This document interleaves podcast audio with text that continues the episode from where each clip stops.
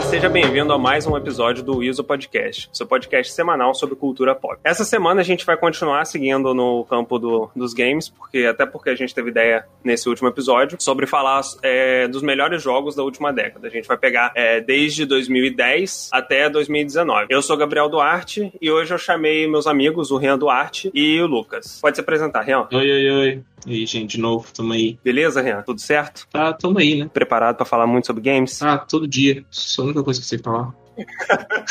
Exatamente por isso que eu chamo.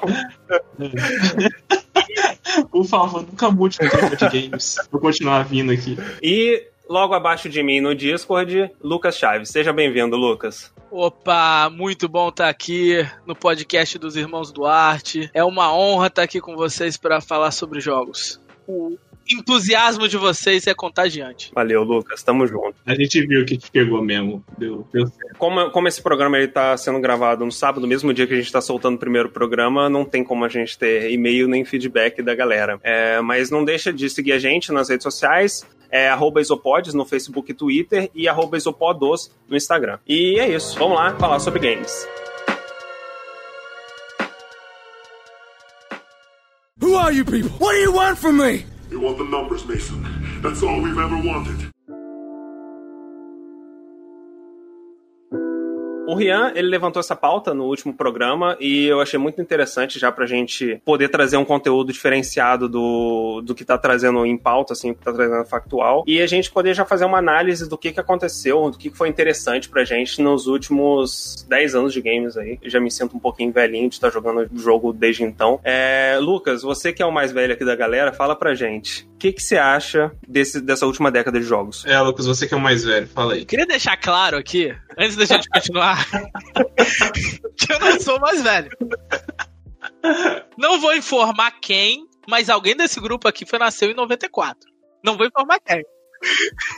Você que cresceu aí com, com o lançamento de Tetris, como que, como que foi o mundo dos jogos modificando, assim, na sua visão? Pra ser honesto com vocês, de verdade, o avanço entre PlayStation 3 e PlayStation 4 não foi tão grande quanto eu esperava que ia ser. Quando que foi a transição? 2013. E você pegou assim que lançou, né? O PlayStation 4 eu peguei no início de 2014, quando lançou Bloodborne. Mas ele é sonista, né? A gente deve ter chamado ele pra falar mal do Nintendo no último. É verdade, é verdade, teria sido interessante. Já teria, já traria bastante polêmica já pro primeiro programa. Você ia trazer o cara que comprou o Nintendo Wii U só pra jogar baioneta. Isso é verdade. Mas falando em baioneta, o que eu acho que a gente devia falar aqui são dois tópicos só, mas acho que vai render bastante papo, que é qual foi o melhor jogo da última década, na opinião de vocês, a gente discute isso aqui, e qual foi o seu jogo favorito na última década. Que eu acho que são coisas que não são necessariamente relacionáveis. Peraí, como é que é a pergunta? É, qual, o, o- na sua opinião, foi o melhor, melhor jogo? Tipo, você diz tecnicamente foi o melhor jogo lançado na última década. E qual foi o seu jogo favorito? Tipo, você, Duarte, qual foi o seu jogo favorito? Então, é um, um pra gente debater tecnicamente e o outro pra falar é a minha, a minha opinião e pronto, acabou. É, não precisa ser pronto e acabou. A gente pode é, é, opinar na opinião do outro, falar mal do jogo que o cara gosta, obviamente. A gente sempre tá aqui pra isso. É, isso aí. Eu já, eu já discordo do Lucas. Eu nem, escolhi, eu nem sei qual que é o dele, eu já discordo. É. Mas um- uma outra coisa que eu quero perguntar aqui. A gente, a, a década começou em 2011, né? Me corrija se eu estiver errado. É, a gente vai incluir 2010 pra fechar 10 anos bonitinho? Eu acho que assim, matematicamente falando, não faz sentido, mas só que a gente perde muito material se a gente cortar 2010 ou 2020. É, isso é verdade, a gente perde material. Im- Impressionantemente, a gente tem muitos jogos bons que lançaram em 2010 e 2020, né? Sim, sim. Ou a gente perderia um material muito interessante pegando essa época. Até ah, o 2010, assim, é, é um jogo que eu não, eu não joguei quando ele lançou. Eu fui jogar eu fui jogar em 2019, mas que eu gostei muito, que é o Dead Rising 2. Que assim, é, a gente, eu joguei num período em que já tava muito saturado é, jogo de zumbi, mas só que assim, ele consegue executar, ele consegue exercer o jogo de uma maneira bem diferenciada de- dessa massa de zumbi que a gente tem hoje em dia, até como foi o, o Dead Rising 4. E também a gente pega em 2020 que a gente tem jogos jogos como o Last of Us 2 e, e eventualmente nem lançou ainda, mas a gente já quer elogiar, que é o Cyberpunk 2077. É, é verdade, né? A gente tá fazendo o Melhores da Década sem ter lançado o Cyberpunk ainda, que é o jogo que tá hypado. Acho, acho que o jogo mais hypado da década, né? Porque tá desde 2012, 2013 com aquele teaser lá. Se for mais hypado, não tem nem como. Vamos, vamos, é, vamos fingir que lançou? É, a gente inclui ele ou não. Vamos fingir que a gente, a gente, faz, a gente faz uma impressão de como que a gente jogou É. e o que a gente quer que seja. A gente vai incluir 2010, então. 2010 até 2020 sem Cyberpunk. Sem Cyberpunk. Só impre... No final a gente fala nossas impressões sobre Cyberpunk. Que a gente não jogou, ninguém jogou. E, ah, ok, acho justo. Vocês preferem começar do, do 2010 e vir pra cá? Ou. Vamos pegar 2010 e vir pra cá. A gente pode usar de base os que venceram na TGA, antiga Spike Video Awards. O Oscar dos games. Se vocês lembrarem de algum título que vocês particularmente gostam, tipo o Duarte falou do Dead Rising, que eu duvido que tenha ganho qualquer coisa. É, Então é, Dead Rising não ganhou nada. se, se vocês lembrarem de títulos assim soltos, vocês podem incluir, obviamente. Nunca ganhou nada? Não, mas tudo bem. Assim, é aquele que tem um, Quem um ganha ganhou no coração, Awards, sabe? não precisa de mais Pra que nada. precisa Game Awards? O Art Awards, exatamente. As pessoas não colocaram exatamente porque eu já ia ter o mérito de nomear sozinho, entendeu? Ninguém queria empatar comigo. Justo, justo, extremamente justo. É, e aí, 2010. Tem mais algum outro título que vocês acham que merece citação? É, 2010, os jogos foram nomeados na antiga Spike Video Awards foi Call of Duty Black Ops, God of War 3, Halo Reach, Mass Effect 2 e Red Dead Redemption, que levou como jogo do ano o Red Dead Redemption. Meio óbvio.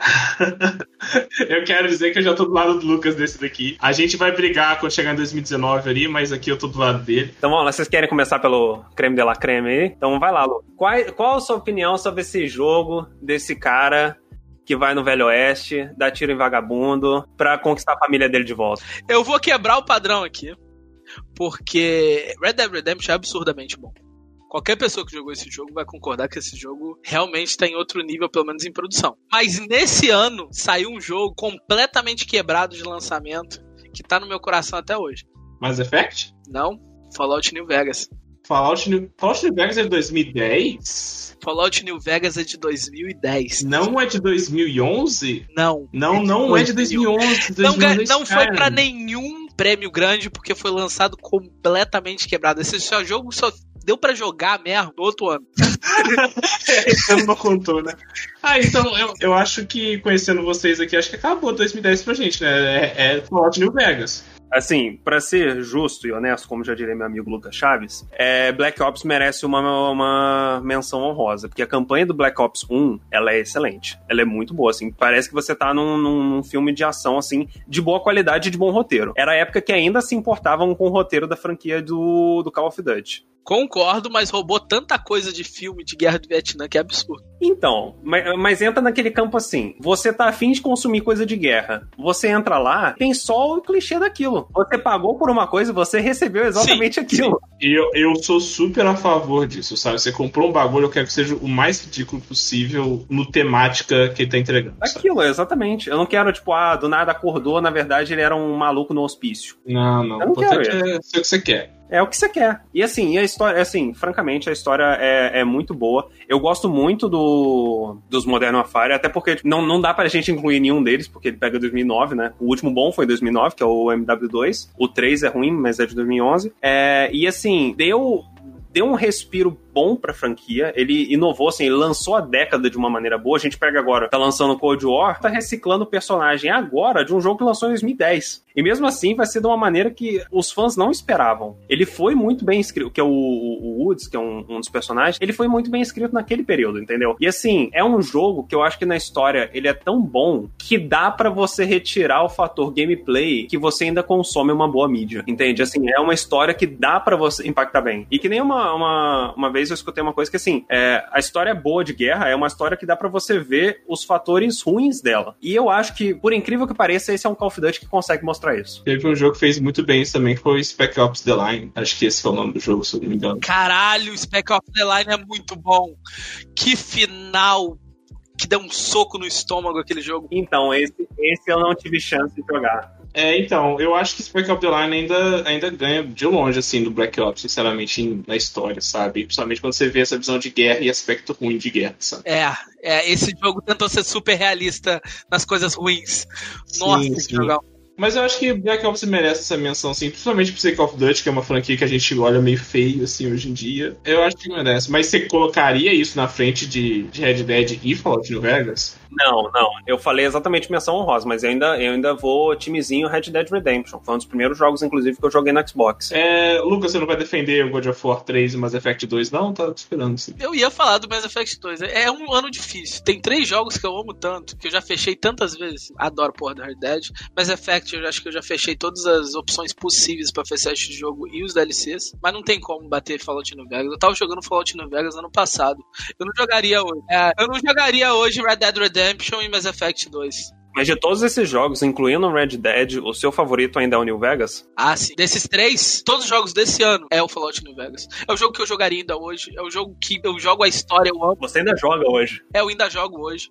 Eu joguei muito Mass Effect 2, muito mesmo. Red Dead Redemption eu joguei muito na época do online quando que tinha, mas Fallout New Vegas, ambiente do Fallout New Vegas te atrai demais pra voltar a jogar. A história do Red Dead é melhor na minha opinião. Você acha? Te cativa mais os personagens. A gente, a gente olha pra outros Fallouts, e não só Fallout, você olha pra outros RPG hoje em dia, principalmente os, os, é, os ocidentais, você fica pensando, pô, o Fallout New Vegas fez umas coisas que esses jogos ainda não fazem. De verdade, dos últimos anos, Mas então é únicos unânime, RPGs é, ocidentais que me deram as opções de criação e de mexer no mundo do jeito do Fallout New Vegas foi um pouco um que a gente vai mencionar já já, que é o Skyrim, e o- os outros são os outros jogos da Obsidian, dos criadores do Fallout New Vegas. Pouca gente faz mundo legal desse jeito como eles fazem. É um, é um jogo muito interessante porque ele, ele abriu o olho de muita gente pra esse gênero de RPG. Que assim, a- até dá pra gente levantar uma questão outro dia assim, se, se o New Vegas é. Muita gente falaria que não é RPG, né? Porque tem, a gente pega muito fã antigo de Fallout que fala, não, RPG morreu com Fallout 2, quiçá Ah, um Tactics. Mas assim, sempre. pessoalmente, e eu acho que vocês até concordam comigo, o New Vegas, ele é uma perfeição, o, o ambiente de RPG, história e gameplay. Ele, ele consegue fazer isso de uma maneira, é, assim, incrível, que eu uso ele como referência pra falar dos outros jogos do gênero.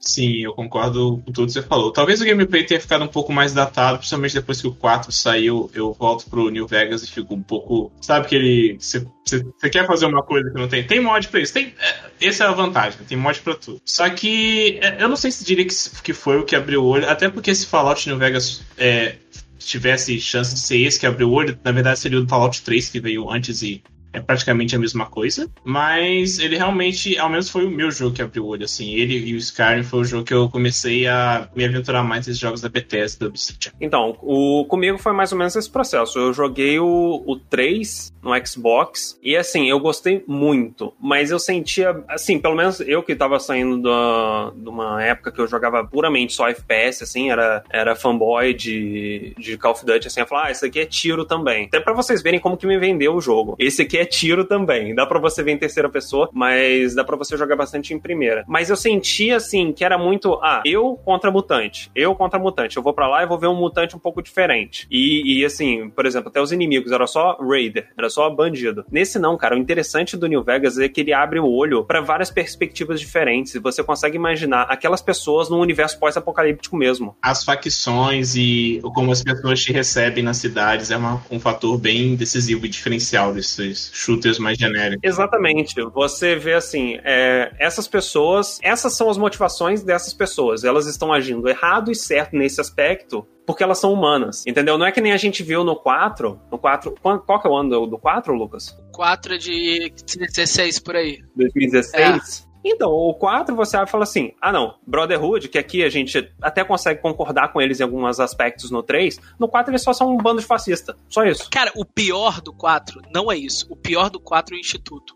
Você passa o jogo inteiro antes de encontrar com o Instituto de verdade, vendo o Instituto fazendo coisa horrível. Sim, sim. Você tem contato com o Instituto, não dando spoiler aqui, acontece um negócio que é alguém que você conhece, e, e você tenta descobrir por que, que eles fazem isso. Por que, que eles estão fazendo isso? Eles falam que fazem isso pelo bem de Boston, bem do, do Einstein, mas eles não nunca explicam qual que é o plano daqui a 10 anos. Por que, que eles estão fazendo? É, o negócio é assim, confia na gente. Confia na gente que isso é o certo. Eles usam uma palavra só pra justificar, sabe? É. É, o bem. Que Ok. dá um contraste gigantesco você volta no Fallout New Vegas com o Caesar's Legion. Você tem contato com o Caesar's Legion fazendo coisas horríveis até realmente poder conversar com o César. E você tem uma conversa mesmo. E isso que eu paro pra pensar, será que a gente não tem. Será que a gente tem esse carinho que a gente tá tendo aqui, que a gente tá meia hora falando em 2010 ainda? né? porque, porque não teve nenhum outro Fallout que, sei lá, pisasse no- nos pés do Fallout New Vegas, sabe? Que servisse tão bem quanto o Fallout New Vegas foi? Porque depois a gente teve Fallout 4, demorou muito, a gente hypou tanto em 2015. E não foi isso, a gente tá falando mal dele agora até. Eu gosto muito do jogo, por sinal, mas não é Fallout New Vegas, não é um jogo, tipo, não é um RPG que eu usaria de exemplo, como a gente usa Fallout New Vegas. Vamos só ficar no Fallout 4, tá? Não É, vamos falar do eu ia próximo. mencionar um outro aqui, mas tá proibido, né? Tá proibido. É, não, É, vamos, vamos colocar um limite.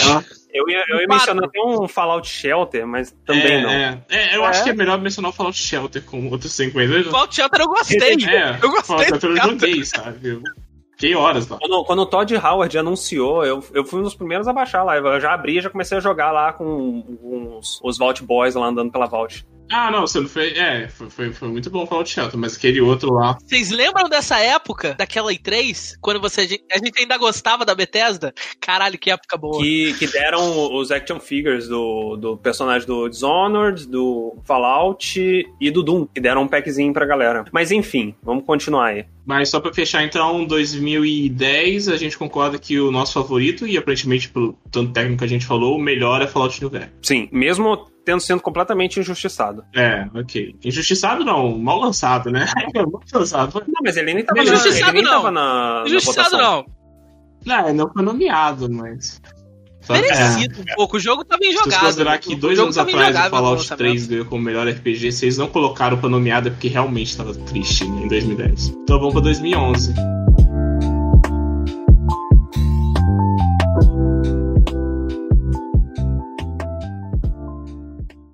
Hello, and, again, welcome to the Aperture Science Computer Aided Enrichment Center.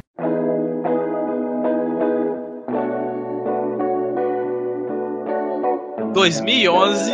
O do Rian, eu sei que já é o meu, meu e o dele. Não tem muita, não tem muita briga aqui não, mas vamos lá, vamos lá.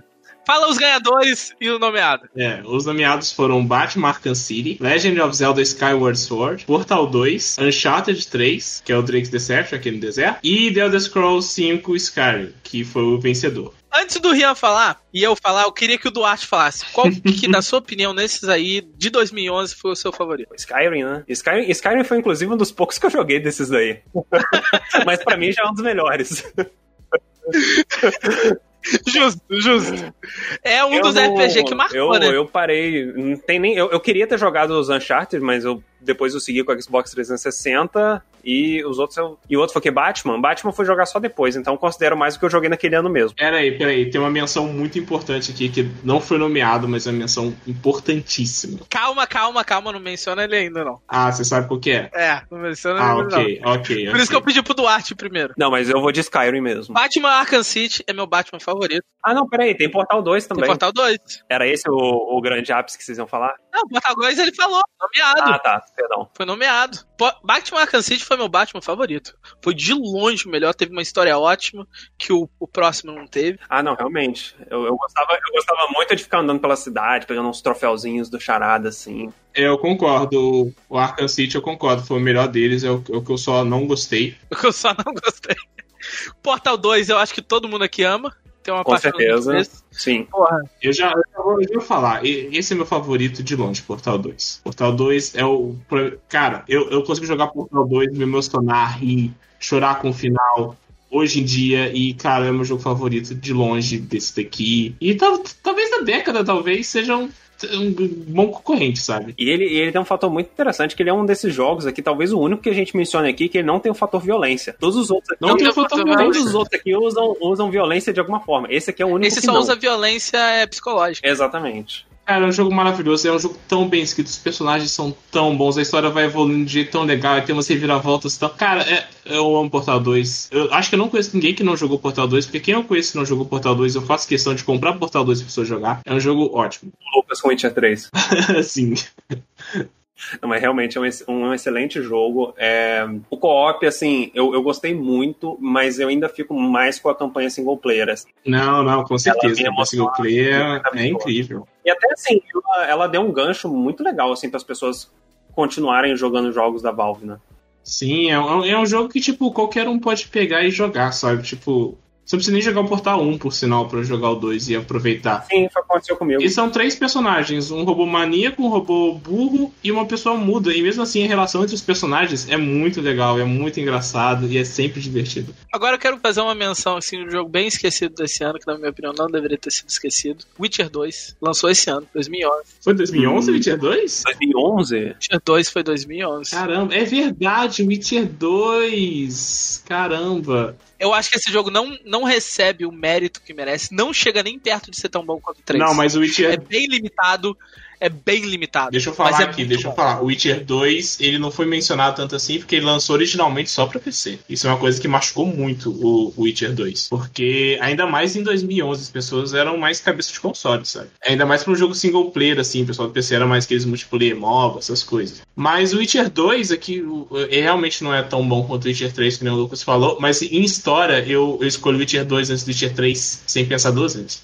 Porque não tem o negócio de ameaça mundial, né? Sim, é uma coisa É, mais sei. no chão, sabe? Tipo, o Witcher 3 ele quis fazer uma história tão grande quanto o jogo em si era, sabe? O Witcher 2 é um bagulho mais político, mais ali, sabe? Tipo, não é tão exagerado, assim. Eu acho que funciona muito melhor. E ele é, e ele é só um mercenário. Sim, é, funciona around. muito melhor no universo do Witcher essas histórias, sabe? Rian, posso falar o jogo? Pode... É, peraí, é o seu favorito? Ah, fa- fa- ah, fala o seu favorito primeiro aí. Vamos de, vamos de favorito. É o, é o jogo que eu tenho uma tatuagem no meu braço dele.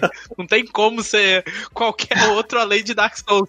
Cara, Dark Souls também é de 2011? Opa. Dark Souls é de 2011? Dark Souls, eu achei que você sabia, por isso que eu deixei quieto. Eu não sabia disso. É 2011, é 2011. Até eu sei Não disso. tem como Até não ser Dark. Souls pra mim. Agora a gente tem um problema aí. Eu acabei de falar que o Portal 2 é meu favorito. Eu achei que você tava fazendo charme.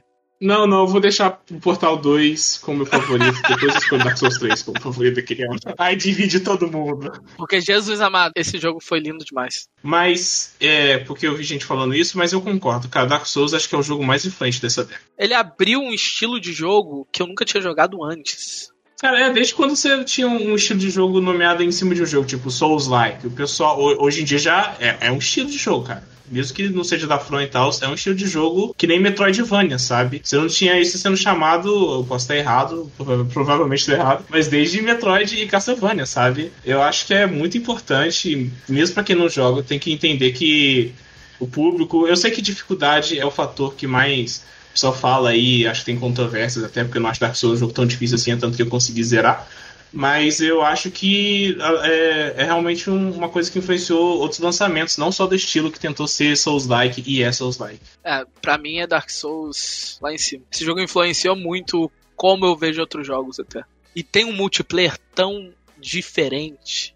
Caralho. Nossa, cara, eu lembro a primeira vez que eu fui invadido no Dark Souls, cara. Eu achei que era um. Eu não sabia que o jogo era online. Aí, do nada, um cara entra no meu jogo, eu vi que tinha um XX no nome, falei, nossa, que NPC com nome ridículo. E o cara me matou, sabe? Eu achei isso muito incrível, cara. E sem contar também os fantasminhas e as mensagens no chão. A minha primeira morte no Dark Souls 2, é, que eu comecei pelo Dark Souls 2, né? Em 2014. É, tinha uma mensagem falando pra eu pular. Eu não sabia que o jogo era online, não sabia que as mensagens eram de outros jogadores. O jogo mandou eu pular. Eu vou pular aqui. Eu pulei e morri.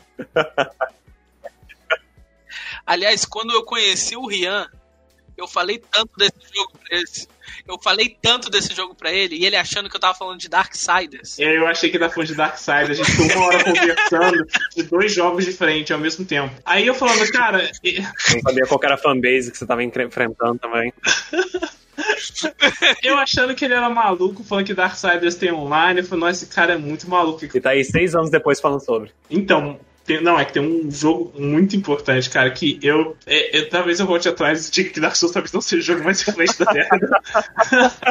que também outro jogo desse ano 2011 foi um jogo importante, um jogo, um ano importantíssimo para jogos, né? E não foi o Dart que falou. É, olha só, em 2011 a gente teve Portal 2, a gente teve Skyrim, a gente teve Dark Souls, mas mais importante que esses três, eu, eu com certeza digo que é mais importante que esses três, a gente teve Minecraft, cara. Pô, como assim a gente não fala? A gente tá falando só agora, cara. Caramba.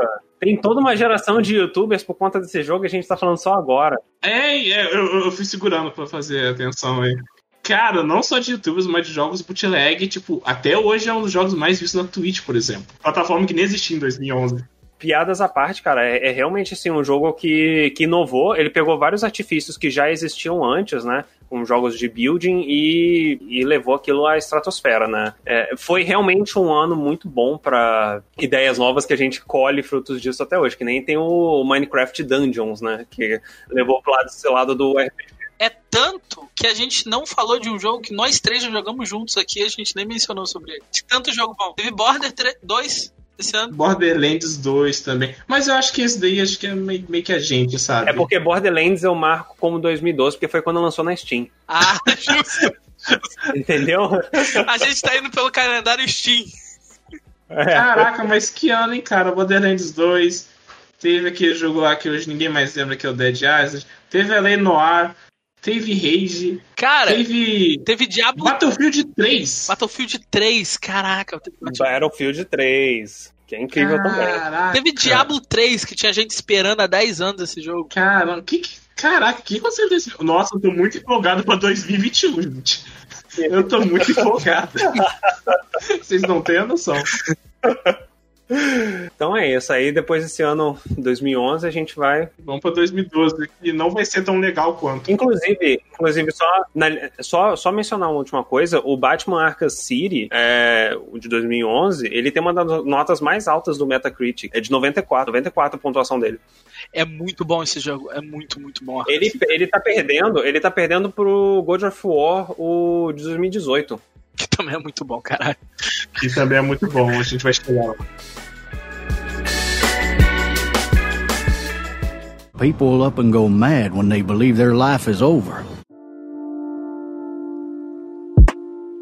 É 2012, então, a, a barra desceu já, sabe? Já chegou no limite ali em 2011, mas vamos. Que isso, Rian, você tava jogando um jogo de 2012 aí, agora 30 minutos atrás. 30... Ah, é verdade. É. tá, vamos lá de, de nomeados. É, os nomeados foram Assassin's Creed 3, que é o da nevezinha, Dishonored, Journey, Mass Effect 3 e The Walking Dead The Game, que é o da Telltale, que alavancou a Telltale e também ganhou como o jogo do ano. Vamos falar bem de Walking Dead, depois a gente já segue adiante? Eu, Eu chorei gostei nesse muito de jogo. Walking Dead. Eu chorei também, nossa senhora. Eu chorei nesse jogo. E Eu o melhor de tudo, jogo. que eu consegui jogar sem tomar spoiler, que era uma época muito difícil de você jogar esse jogo sem tomar spoiler. É porque meio que era, era. Tipo, a Telltale já tinha outros jogos, assim. Mas meio que era novo, sabe? O mercado não tava saturado. Tanto que acho que se eu jogasse um jogo mesmo impactante quanto o The Walking Dead hoje, acho que eu não ia sentir o que eu senti quando eu joguei esse jogo em 2012, sabe? Não tava saturado com esses jogos e com esse tear jerking que era na época. É, o único grande antes desse, eu acho que foi Heavy, Heavy Rain. O- É, Ah, Heavy Rain. Rain, sim, E era um 2010. exclusivo, então não foi tão acessível quanto o The Walking Dead foi. Eu gostei muito, adoro o Lee, foi meu Walking Dead favorito ainda, o- esse primeiro essa temporada. Vocês acham que mereceu? Foi o vencedor de 2012? Foi o vencedor. Ganhou de Journey, Mass Effect 3 e Dishonored. E do Assassin's Creed também. Eu joguei os cinco desse ano. Eu joguei esses cinco. Eu acho que Dishonored e Mass Effect foram melhores. Sério? Cara, Dishonored foi muito bom. Eu tenho até uma dificuldade pra comparar esses jogos assim. É, porque eles são muito diferentes. São muito É. diferentes, eles são muito diferentes. O Mass Effect não ia levar por, por causa do problema que ele teve do final. O pessoal tá reclamando Sim, hoje sim. por causa do final do The Last of Us. Não chegou nem perto do choro que foi o final do Mass Effect 3. Teve gente que processou a BioWare por causa do final. Teve baixo assinado de Nossa, um 50 show mil muito forte. assinaturas, né? É. Foi um lance assim. Num DLC, eles arrumaram o final pra fazer um pouco mais de sentido. Esse foi o nível de irritação gamer, de choro gamer que teve esse jogo. Posso fazer uma menção aqui que acho que nunca seria mencionado se eu não fosse lembrar dele aqui agora, que é um jogo que eu me apaixonei recentemente. E não é Final Fantasy XIV. É. Gravity Rush também foi lançado em 2012. Gravity Rush foi bom pra caramba mesmo. A história é uma merda, mas é divertido pra caralho de jogar. É, a história é uma merda, mas é muito divertido, isso que importa. Esse eu não conheço. É a menininha que fica de ponto cabeça. Esse eu não conheço mesmo, não. Ô, Rian, você não vai falar nada sobre Persona 4 Golden? Que ele lançou pro Vita nesse ano. Lançou, lançou pro Vita nesse ano e foi ficar acessível em 2020, lançando pra Steam. que eu estava jogando há 30 minutos atrás, de fato. Uh, não zerei ainda, não mandei e-mail com spoiler. Posso opinar ainda do jogo. Eu quero muito falar sobre ele, mas é tenta ser. Um dia a gente faz um podcast só de Persona, quando a gente fizer o Duarte jogar. Putz, um podcast só de Persona é bom. Eu gostei muito do Persona 4 Golden. Persona Cast é um ótimo nome, inclusive. E eu, eu, eu fiquei jogando Persona pensando nisso, um podcast de Persona. Eu ainda prefiro o Dishonored Mass Effect. E até o The Walking Dead. O The Walking Dead é muito bom mesmo. Eu joguei Journey só esse ano também e eu gostei muito. Eu imagino que acho que se passa eu jogasse 2012, talvez eu ia gostar mais. Ele é mais impressionante em 2012, é, não, ele é mais não, impressionante. É, mas talvez eu gostasse dele até mais do que The Walking Dead, se pá. Aquele jogo que eu nem gostei, o Gris. Ah, é Gris, aham. Chris, sei lá, aquele. É, ficou muito mainstream esses jogos que a ideia é ser uma arte. Na época que o Journey lançou, isso não era tão mainstream.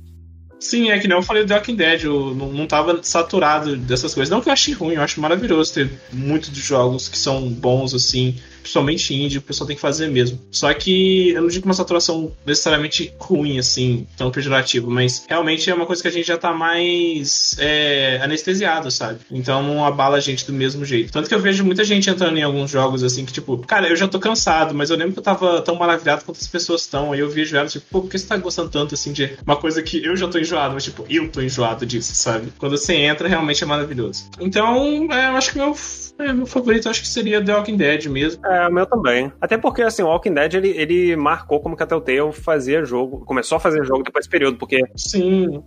Marcou e eles não saíram desse Exatamente. sistema até É, falirem. falirem, Até até falir. Funcionou uma vez, eu vou repetir até morrer. Antes dele, eu tinha jogado o, o De Volta pro Futuro. O De Volta pro Futuro. E, e, assim, eu não senti nada jogando aquele jogo. Pra mim parecia simplesmente um, um remake do De Volta pro Futuro 3. Nada mais do que isso, só que passando em outro cenário. Eles foram fazendo até acertar, né? É, Mas quando eles acertaram, eles abusaram. Porque o motivo do Walking Dead ter feito tanto sucesso, acho que é por causa do nome The Walking Dead, né? ele puxou sua atenção, mas depois ele prendeu ela. Sim, só que eles continuaram vendendo em cima de nome de franquia, tipo Batman, Game of Thrones, teve o que mais? Guardiões da Galáxia, que ninguém fala sobre Borderlands. E tipo, eles tinham que pagar dinheiro pros pessoal, né? Se você viu The Walking Dead, cara, não precisava se chamar The Walking Dead e ter que dar dinheiro pra ninguém do The Walking Dead, fazer você zumbi o jogo, sabe? A única referência que esse jogo tem ao conteúdo original é ter o Japazinho no primeiro episódio. O Glenn e a fazenda do Herschel. Mas não precisava, podia ser qualquer outra pessoa com outro nome, sabe? É- Podia. Não tinha nenhuma No necessidade. primeiro, no primeiro eu não acho errado, não acho nem errado ter um The Walking Dead inteiro, uma série. Só que eles abusaram muito nisso e acho que isso foi o motivo da falência deles, sabe? Eles não estavam ganhando tanta grana assim com os jogos deles. E era muito que eles estavam mandando. Muitos, muitos, muitos. Tanto que eu acho que até machucou a qualidade. Quando chegou naquele Game of Thrones, até hoje, o puto com aquele Game of Thrones. Nossa, não, não, não fala disso, que ele me machuca de verdade. Porque fechou até o Telltale e não se fala mais sobre Game of Thrones. E esse jogo fica num limbo. Sim, Esperando porque a continuação. cliffhanger. Eu acho que a série ajudou nisso daí. Acho que ninguém mais quer saber de Game of Thrones pronto, sabe? É, então, exatamente, por conta disso. Não, não, virou, virou sacrilégio a gente falar sobre. É, eu acho que é que nem aquele Fallout que a gente não menciona. Vamos pular pra 2003 aqui. Vamos, vamos pra 2013. É, Entendo. vamos, vamos, vamos, vamos. Tá ficando muito triste essa história. This is your moment! Please don't make me ruin all the great work your plastic surgeons have been doing.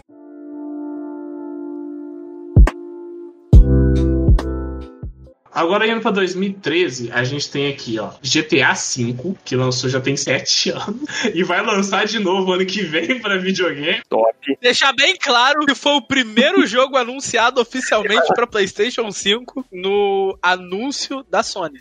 Nossa, é, foi literalmente o primeiro, cara, que decepção abrir o painel da Sony com um jogo de 7 anos atrás, né, cara? Mas Pô, gente, mas tá falando de Demon Souls como um dos carros-chefe do É, remake. É, PlayStation olha 5 só, também, né? temos GTA V e Demon Souls. Não, Mas é o, meu- é o não, mesmo não é. jogo, Lucas. Remake é diferente. Pô, remake é Ah, diferente. É, não é Não é remasterizado, remasterizado, é é remake. Pô, mas assim, mas você acha, você acha que é marketing suficiente pra vender um console inteiro em cima disso? Eu acho que o jogo não vai ser nem exclusivo, pra falar a verdade. Que rolou aquele Tá, negócio, né? O estagiário, o estagiário colocou, mas depois brigaram com ele, você viu, né? Não, eu não acho que é suficiente pra vender aquele console. Eu acho que na parte de exclusivos, que é o que é o atrativo da Sony, eles estão um pouco com problema ali, principalmente pro lançamento. Pro ano que vem nem tanto, porque tem God of War, mas pro lançamento Em teoria, né? Quem que acha que God of War realmente sai em 2021? Mas, é 2022. mas voltando aqui. Temos o GTA V, que é o lançou pro PlayStation. Foi pro 3, né? Entre, e Xbox 360. Caralho. E tá indo sair pro 5 aí. Temos Bioshock Infinite, que é um polêmico aí, mas acho que, que a gente vai discutir. Super Mario 3D World, que é um jogo divertido. Eu fui descobrir isso só recentemente, mas na época eu critiquei. The Last of Us, Tomb Raider. E o vencedor foi GTA V. Ah, esperado, né? Isso na Spike. É, foi esperado. Cara, mas tem um motivo muito forte. Além da gente ter mencionado que ele tá sendo lançado ainda até os dias de hoje, o GTA V. O que me vendeu no GTA V foi que a movimentação dos personagens continua, tipo, em vários pontos diferentes da cidade, dependendo de onde você tá. E o chinelo, ele se move separado do seu pé do personagem. Tem flip-flop, tem flip-flop de verdade. Sim. Caramba. Tem flip, tem, um- tem literalmente um flip e um flop. Caramba, impressionante. Eu, eu vi também um vídeo que o- os pombos que voam no céu, você dá pra matar eles realmente, assim, não é simplesmente é, imagem que tá passando no teto, não. As coisas realmente estão acontecendo. Uma coisa que, por acaso, a Rockstar melhorou absurdamente no próximo Red Dead. Foi os animais tendo vida em volta deles. Inteligência artificial, que eles fazem as coisas, é impressionante. O, o, o Red Dead, eu acho que ele merece um podcast só sobre ele, né? Pra gente falar sobre esse hiperrealismo que ele criou em volta dele. Da própria Rockstar também. Mas. É, pra eu brigar com.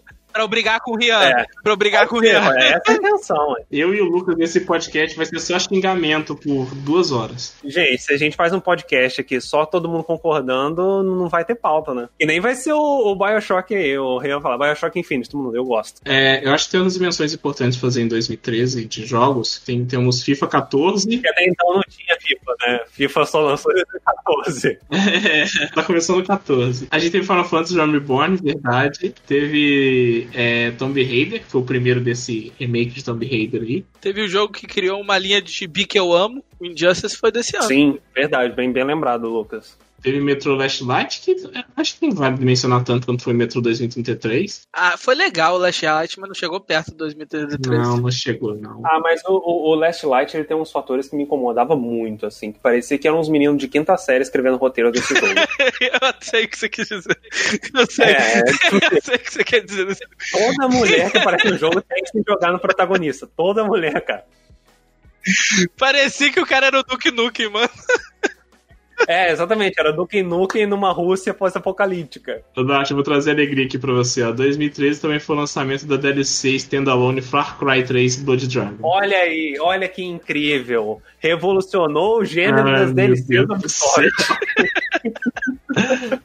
E pra não, a gente tá falando um pouco de indie aí, eh, acho que não o suficiente de indie, mas a gente teve vários indies legais também, que foi Gone Home, Stanley Parable, Papers, Please. Eu gostaria de entrar aqui e falar que eu odiei Gone Home. Eu realmente odiei Gone Home. Eu odiei Gone Home. Eu, eu tava esperando uma coisa, quando eu comecei a jogar, eu tava esperando ainda ter algum uma viravolta. Mas dá uma sinopsezinha pra gente poder opinar sobre essa opinião.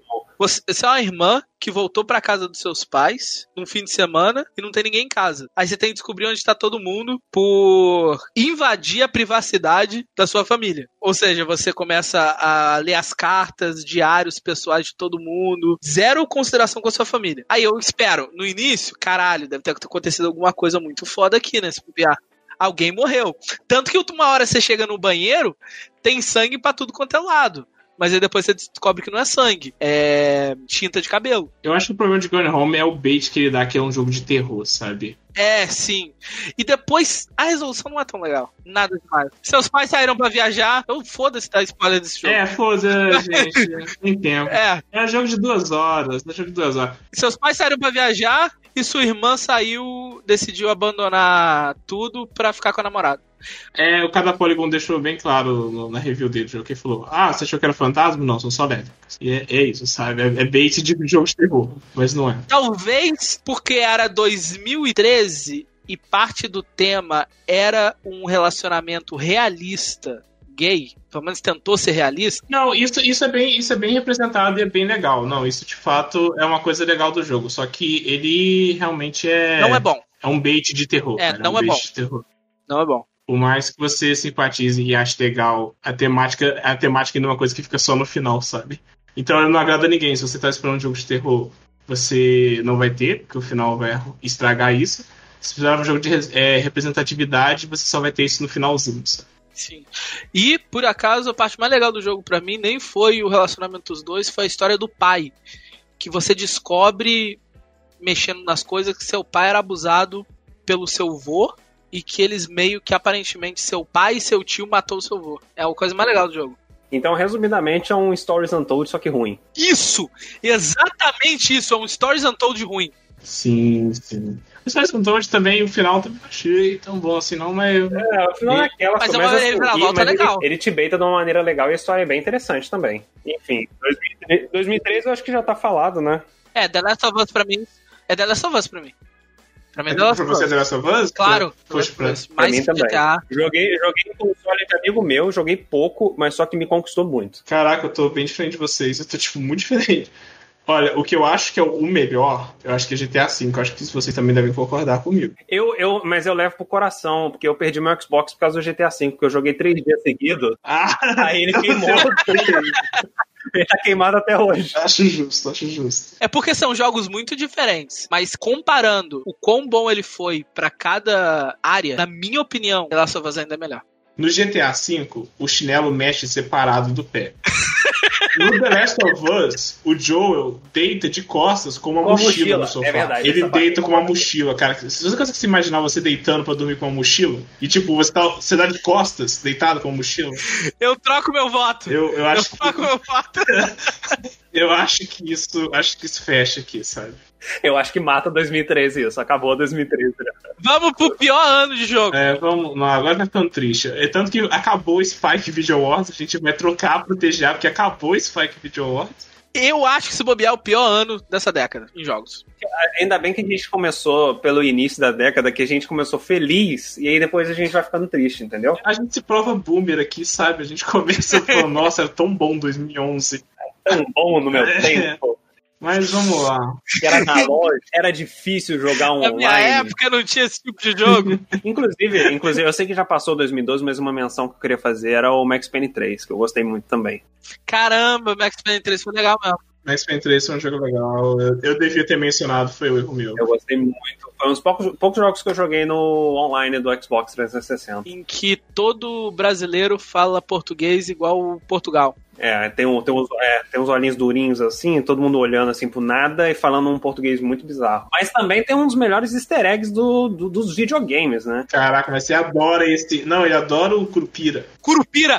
Nossa, o Curupira! Eu adoro, eu adoro a novela. Cara, eles. Mas assim, o estudo, o estudo que eles fizeram no Brasil foi muito bom. Eles fizeram uma novela de Band, assim, três horas da tarde, e do nada enfiam um curupira ali no meio da história. A mulher tá grávida e nasce um curupira ali na hora, cara. Como diria um grande amigo nosso, o Lucas, pra ser justo, a Rockstar ela faz bastante essas novelas também nos GTAs e, tipo, ela continua as histórias e é muito legal você assistir, sabe?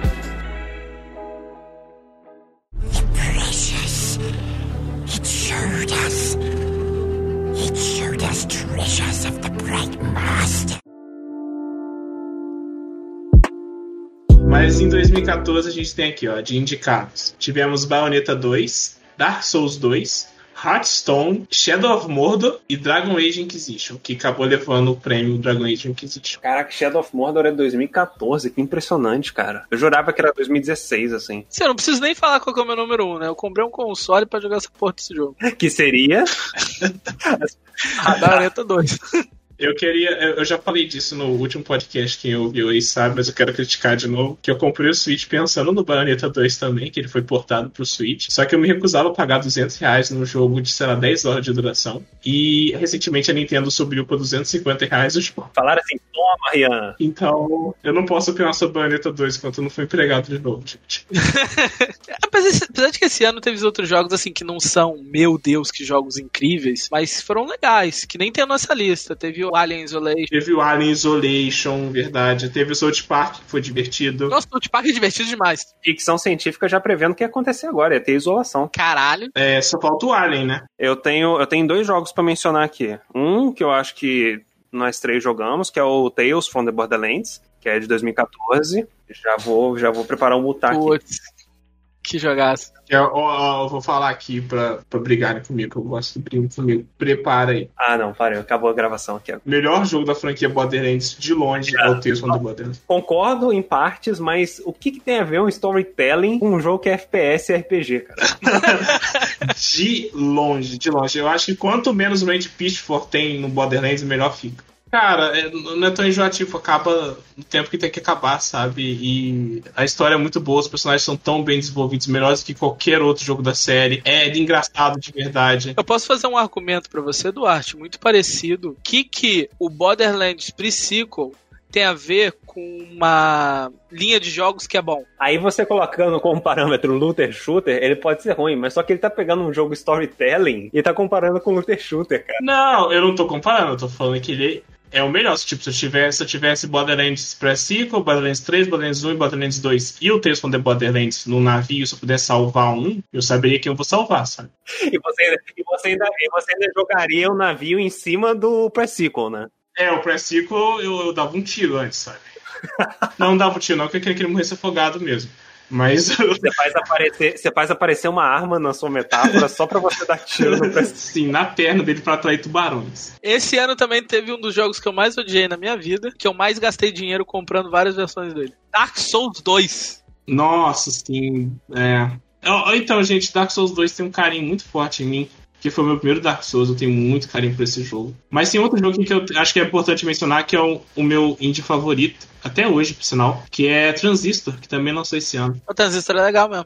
Muito bom mesmo. É, tem outro que eu gosto muito, que o Lucas gosta também, que assim, pra mim é um, é um dos melhores RPGs que eu já joguei, que é o Wasteland 2. Wasteland 2 é muito bom mesmo, é muito bom. Eu, eu recebi um marketing muito negativo do Rian, que o Rian vendeu pra mim como um jogo absurdamente complicado. Não. E é, É, E é, é, como assim, o marketing, tá, o marketing foi certo, pode falar que tá certo. mas não era tanto assim. Eu nunca me arrependi tanto de colocar um personagem fumante, que o cara queria fumar toda hora e ele só queria o maço certo de cigarro, Verdade. sabe? Mas é um jogo bom.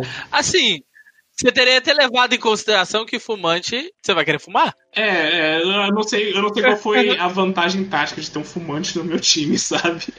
Mas eu quis colocar. Pontos por estilo. Pontos por estilo. Não, não só pelo estilo, mas também se tá naquele mundo lá, cara, o cara no mínimo tem que ser fumante, sabe? Sim, toda aquela merda acontecendo, você tem que é, ser fumante. isso. cara. Inclusive, você ganha bônus por isso no 3. No 2 eu não lembro. No dois provavelmente. Mas assim, é um, é um jogo muito bom, ele é feito pelo Brian Fargo, que ele fez os, os Fallouts originais, o 1 e o 2. É, se a gente gosta de New Vegas hoje em dia, a gente deve agradecer em parte a esse cara, que depois, eventualmente, ele perdeu os direitos é, pra Bethesda. Ele comprou depois o, o título do, do Wasteland e começou a fazer o jogo pelo estúdio dele, o, o Inxile. Acho que é assim fala. É, então, a gente- então, assim, se você gosta do fator de história dos Fallouts, já joga os jogos da Obsidian, tenta dar uma chance pro Wasteland 2 também. Wasteland é muito bom. Concordo. Concordo. Ele é muito bom mesmo. Sou obrigado a concordar. Vamos, vamos seguir, porque senão eu vou falar muito desse jogo, cara. Eu gosto muito desse jogo, é uma franquia incrível, assim. Vamos pra quando a geração realmente começa, nova? Então, 2015, você quer falar mais alguma coisa de 2014, Ian? Eu quero saber qual foi o jogo favorito de vocês do ano, sabe? Foi um ano fraco, foi mesmo. Dragon Age Inquisition ganhou. É, teve Shovel Knight também esse ano. Inclusive, foi o ano que a gente se conheceu, né? Olha, olha esse fator aí.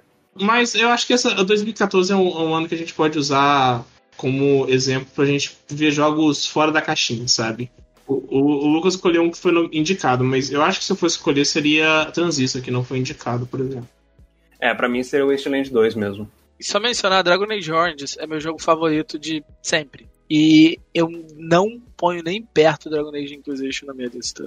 dos top 10. O Lucas fica falando desses jogos, me dá muita vontade de fazer um de 2000 até 2009, pra gente ficar falando de Dragon Age Origin. É, eu acho que se vai que É. o pessoal gosta aqui, a gente faz. Se o pessoal gostar, se quiser, a vocês gostarem faz. desse, dá um feedback pra gente, que aí a gente pensa em fazer um 2009.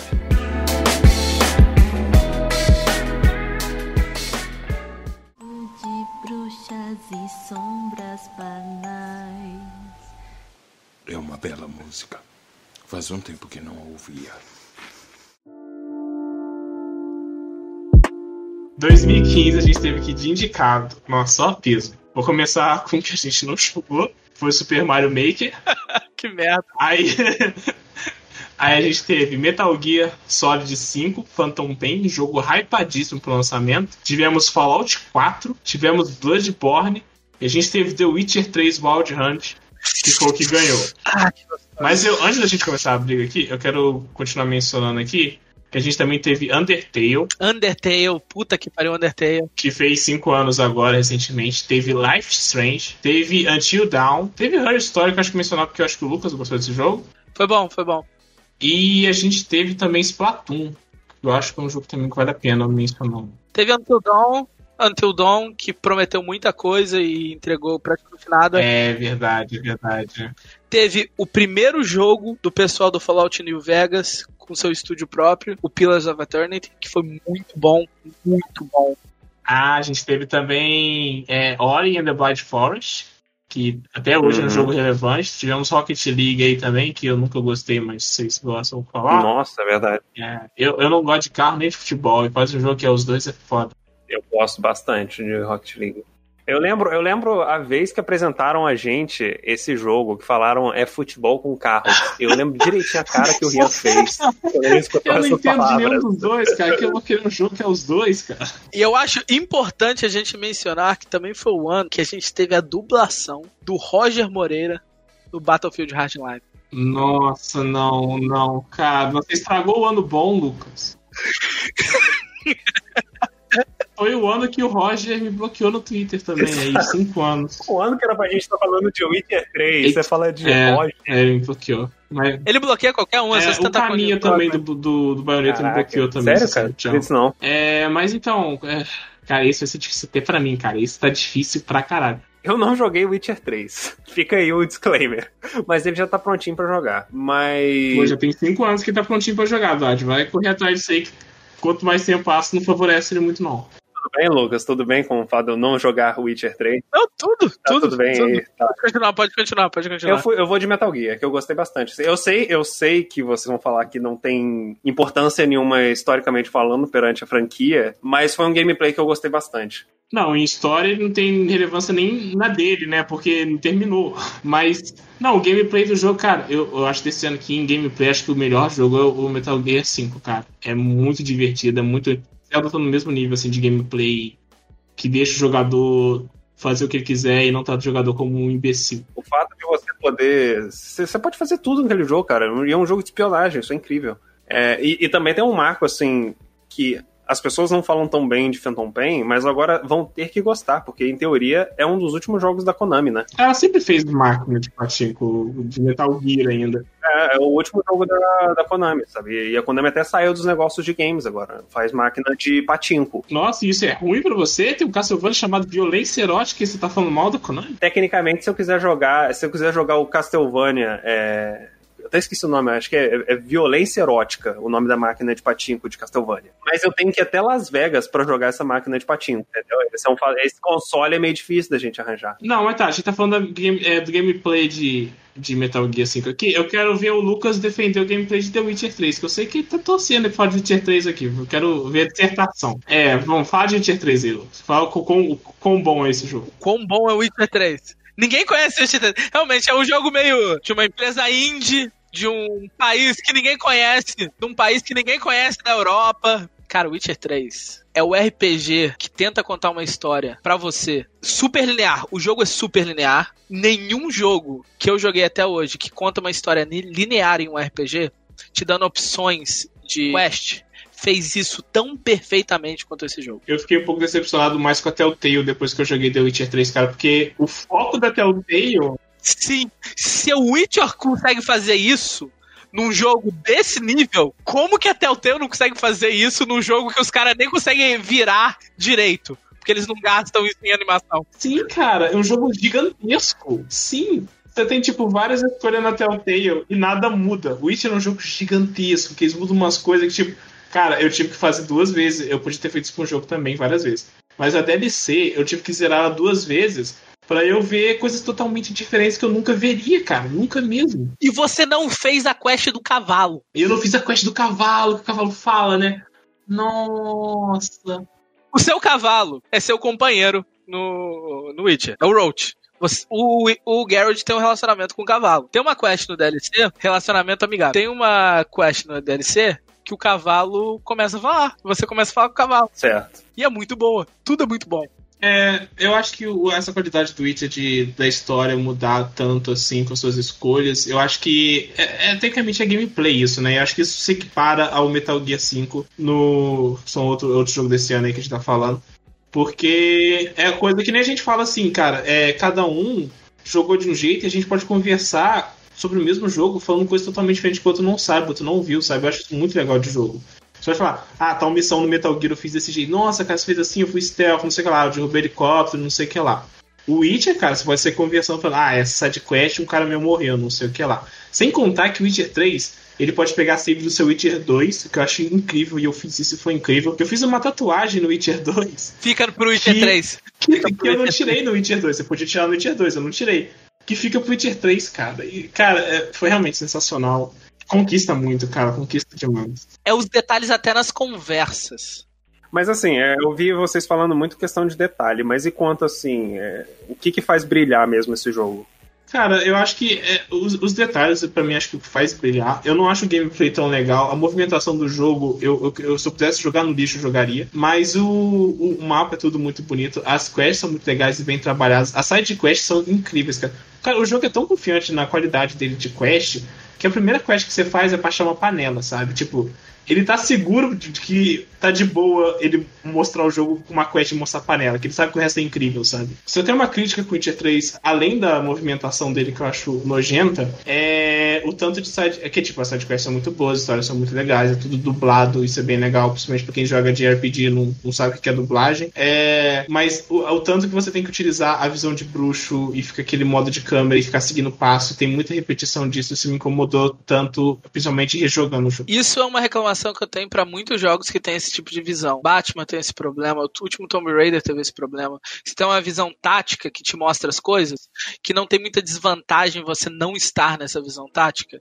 E meio que você precisa dessa visão tática pra ver as coisas que você pode interagir no mapa. Shadow of Mordor também tem. Isso eu concordo com o Rian. Eu não concordo com o Rian o combate. Eu amo o combate do Witcher 3. Não, não, o combate é legal. Eu não falei do combate, falei da movimentação. Depois que você aprende, o combate contra humanos é chato. O combate contra o número absurdo de monstros que você tem que brigar de jeitos diferentes é legal pra caramba. estudar, sim, isso é legal, isso é muito legal mesmo. Isso é muito legal, cara. Eu recomendo jogar o Witcher, talvez não da primeira vez, se for, se for um jogo que você acha que você vai jogar de novo, mas tipo, jogar mesmo no difícil e, cara, pegar um bicho que vai te levar algum tempo ali, fazer uma luta bem Monster Hunter mesmo no Witcher, sabe?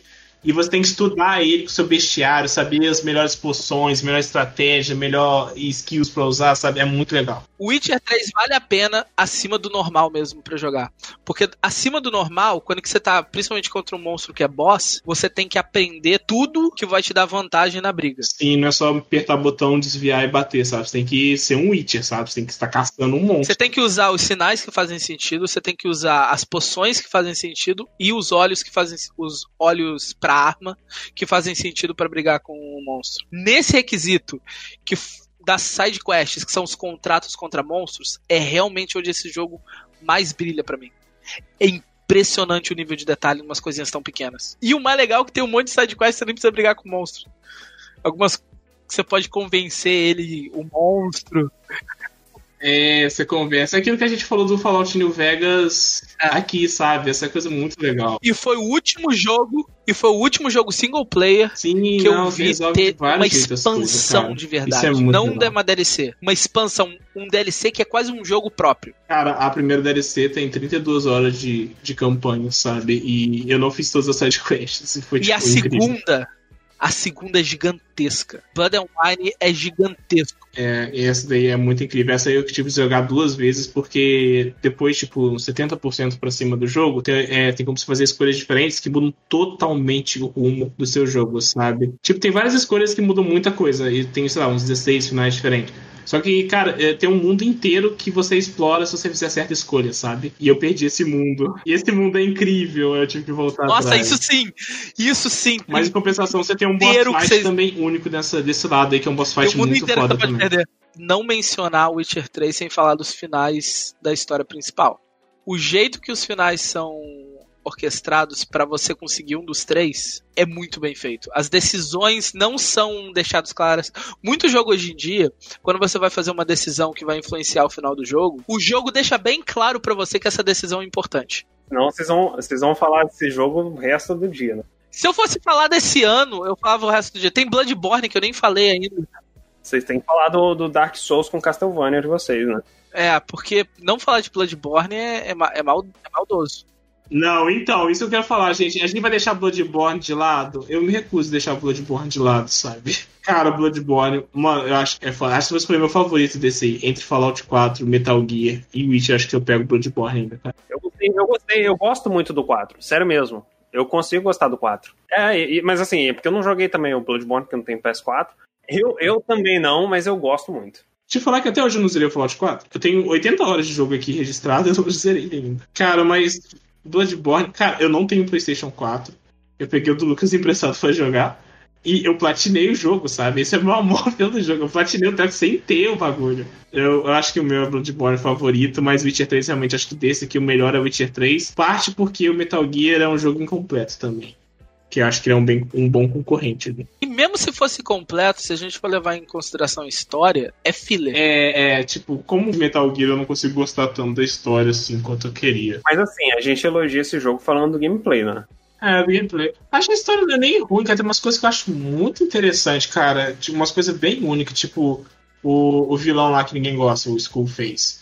É, o plano dele, ele é contra essa expansão americana mundial, sabe? Essa influência americana. Ele criou um vírus que afeta todo mundo que fala inglês, sabe?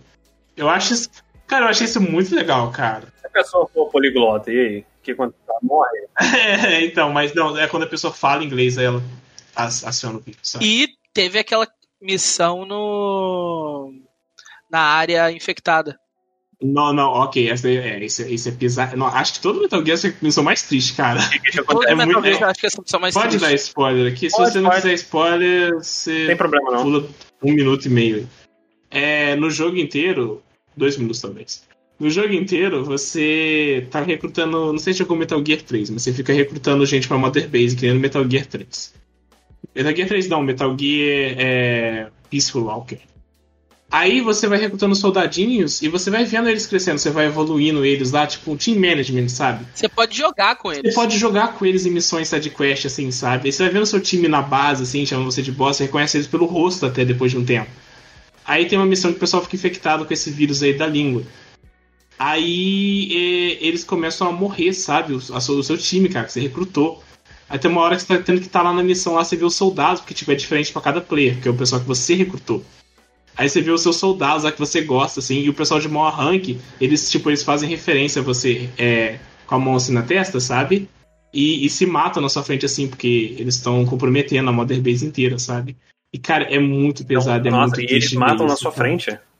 É, eles se matam na sua frente, porque eles precisam acabar com esse treco aí que tá se espalhando, né? Eles estão espalhando.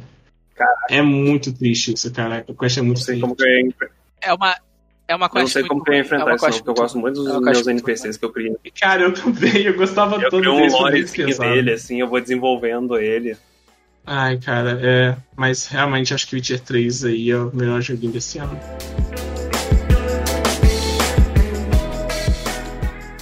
Justice reigns from above.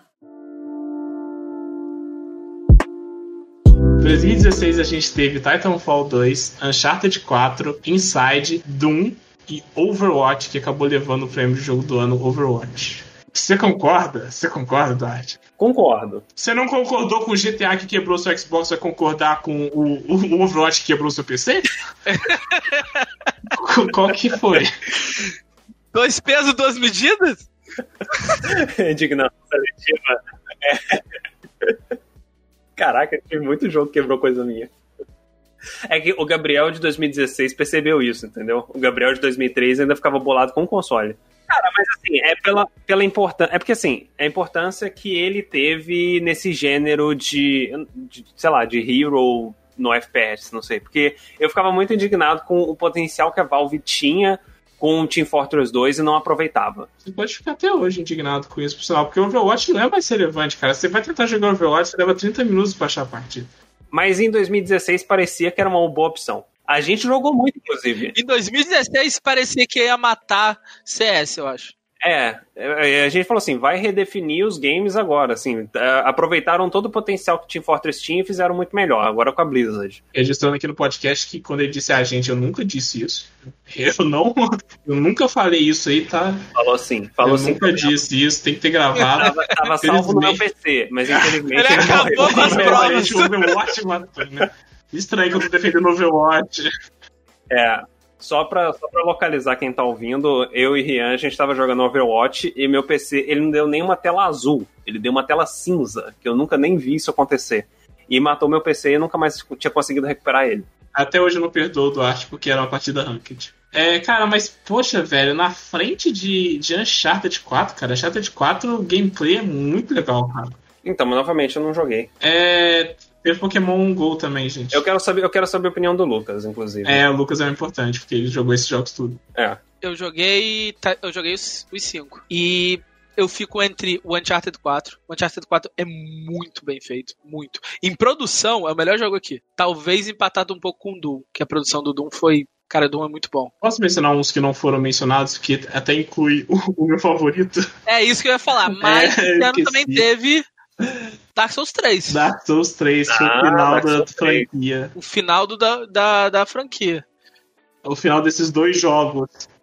É. É. Não, teve Sekiro também aí, que a gente Mas- falar ainda. Eu de verdade não gostei tanto do Dark Souls 3 como eu gostei do Dark Souls 1. Cara, eu gostei muito de Dark Souls 3. Eu tenho 400 horas do jogo. Cara, é muito divertido, cara. Caramba. É, a gente teve também. é, cara, isso pra mim foi uma injustiça desse ano, que foi a eleição do melhor RPG, que todo ano tem. E o Witcher 3 ganhou com uma DLC, cara. Eu não acho justo incluir uma DLC. Porque quando você. Caramba. Mas foi o Não, Blood não, eu and Wine que ganhou. quando você faz uma votação incluindo a DLC, você, é, você mesmo não querendo, você tá incluindo o jogo base nisso, cara. Porque você tá pegando todos os elementos do jogo base e colocando numa DLC, sabe? Então acho que a gente tem que voltar em 2013 e premiar Blood Dragon. Mas outras menções também, Street Fighter V, que lançou horrível, mas hoje em dia tá vivo até hoje aí, por, por bem e por mal. Você falou de um jeito que parecia que fazia parte do nome. GTA V horrível. Não, eu falei GTA V? Não, Street Ah, Fighter, ok, perdão. porque, não, aqui eu achei que eu tinha errado também. É que teve tantas versões de Street Fighter que pode ter tido Street Fighter É. 5 horrível.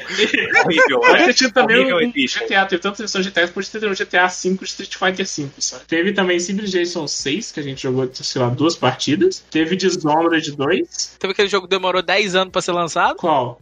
O Last Guardian. Que todo mundo só referencia por causa disso. Ninguém depois mais fala do gameplay. Só fala, demorou 10 anos pra ser feito e pronto. É, é, só fala que o jogo demorou. Cara, não, mas é sério, eu lembro que eu tava, esse jogo lançou em 2015 pro PlayStation 4. E eu lembro que eu tava planejando, no meio da geração, comprar um Cara, PlayStation 3 pra jogar esse jogo.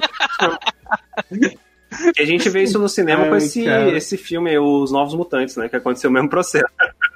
Coitado dos novos mutantes. Esse É vai mesma coisa lançar do Last Guardian, cara. A, a- a gente vai falar por causa, por causa do processo. Mas assim, alguém, algum de vocês dois jogaram esse jogo? Chegaram a jogar? O Last Guardian? não, não, não joguei não. Joguei no YouTube. Eu joguei no YouTube também. Last Guardian? Não, não comprei. Ah, a gente esperou 10 anos, espera 20, né? Firewatch também, não sei se ano Firewatch é um jogo muito legal. Caraca, eu tô pra jogar Firewatch há muito tempo. Firewatch é muito bom, jogue, Lucas. Oxenfree também, que é um jogo que eu tô jogando no momento. Firewatch ele é tão bom que vai sair filme até dele, né? Eu sempre vejo notícia. E acho desnecessário, acho desnecessário demais um filme de um jogo que é tão focado em storytelling, mas then again tá saindo série do The Last of Us, saindo filme do Uncharted, mas tudo bem, né? Não sou eu que tô pagando pra essas coisas acontecerem. Que por acaso, trazer informação pra mesinha aqui. Mark Wahlberg Nossa, vai ser o. vai ser o tio lá, né? O, é o nome dele? É, Sully. Sully. Vai ser o Sunny. Nossa, eu não gosto da cara do Mark Wahlberg. Eu não tenho nada contra ele, mas eu vejo a cara dele eu tenho raiva. Eu não, eu não sei, o Lucas pode até me confirmar. O, o Tom Holland, que tava cotado pra ser o, o Drake, não era? Ele vai ser o Drake. Ele vai ser o Tá Drake. confirmado. É, tá confirmado, ele vai ser o Drake. Eu tô muito curioso pra ver. Eu ia criticar, mas eu assisti esse filme The Devil All the Time e o garoto atua muito. Mas tá, voltando pro, pros jogos aqui, é. Qual, qual, qual o favorito de vocês? É Uncharted pra mim. É Uncharted. Uncharted. E olha, eu colocaria ainda o Dishonored 2 na frente do Dark Souls 3. Que eu gostei mais. Eu gostei mais de Caraca. Dishonored 2. Nossa! Então a gente tem que fazer outro podcast brigando pelo visto. Meu problema com Dark Souls 3 é que eu esperava demais de Dark Souls 3. Cara, eu, eu esperava bastante também e eu gosto dele tanto quanto eu gosto do 1, se pá até mais. O que eu gostei mais do 1 foi o número de builds disponíveis diferentes pra você fazer. Não, tinha e não tinha coisa pra você, OP. né? Não, é- não, é- não, é, não é build, não. Não é build, não. Não tinha a build que você faz. Não tinha a build que você faz, isso não tinha. Eu não gostou. Não tinha Dark Bid matando o cara com um. Não é que não tinha outra build, tinha várias builds também, só que não era a build que você fazia Mas o quebrada. Dark Souls 2 tinha build quebrada, que não era Dark Build. Você tá reclamando que o jogo não era quebrado? É isso que é a reclamação que você tem com o jogo? Ele não tinha Minha, minha reclamação é essa. Não tinha coisa quebrada o suficiente. Era muito equilibrado. Tudo bem, velho. O jogo 1 era assim, eu acho justo a pessoa achar, não, eu tô acostumado com o jogo quebrado, sabe? Não foi isso que me entregaram. De verdade foi isso. Eu acho que foi isso de verdade. Qual foi o seu, Duarte? Teve Mafia 3. Eu sei que você não concorda, Rian, mas o meu é Overwatch. Overwatch, eu ia Ah, isso aí, você 2, merece ainda. quebrado aí, É, velho. Overwatch. Ele tá chorando ali no quarto ao lado. Aí, ó, né? Tá ouvindo isso e você falando esse absurdo, cara. Eu menosprezando ele. Mas assim, quando lançou Overwatch eu tinha gostado bastante. Eu tinha achado um, um jogo bem legal, assim, bem feito, assim. Mas Team Fortress, ele fez isso muito melhor em 2007. Ah, então vamos seguir aqui que tá ficando, ficando spicy. Não fala Team Fortress não, que o Tomé aparece do nada.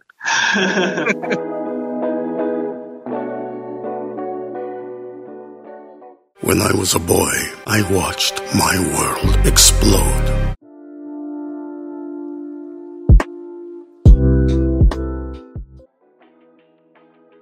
Tá, 2017 a gente teve nomeado Breath of the Wild, Persona 5, Horizon Zero Dawn, PUBG e Super Mario Odyssey e Breath of the Wild Devolve.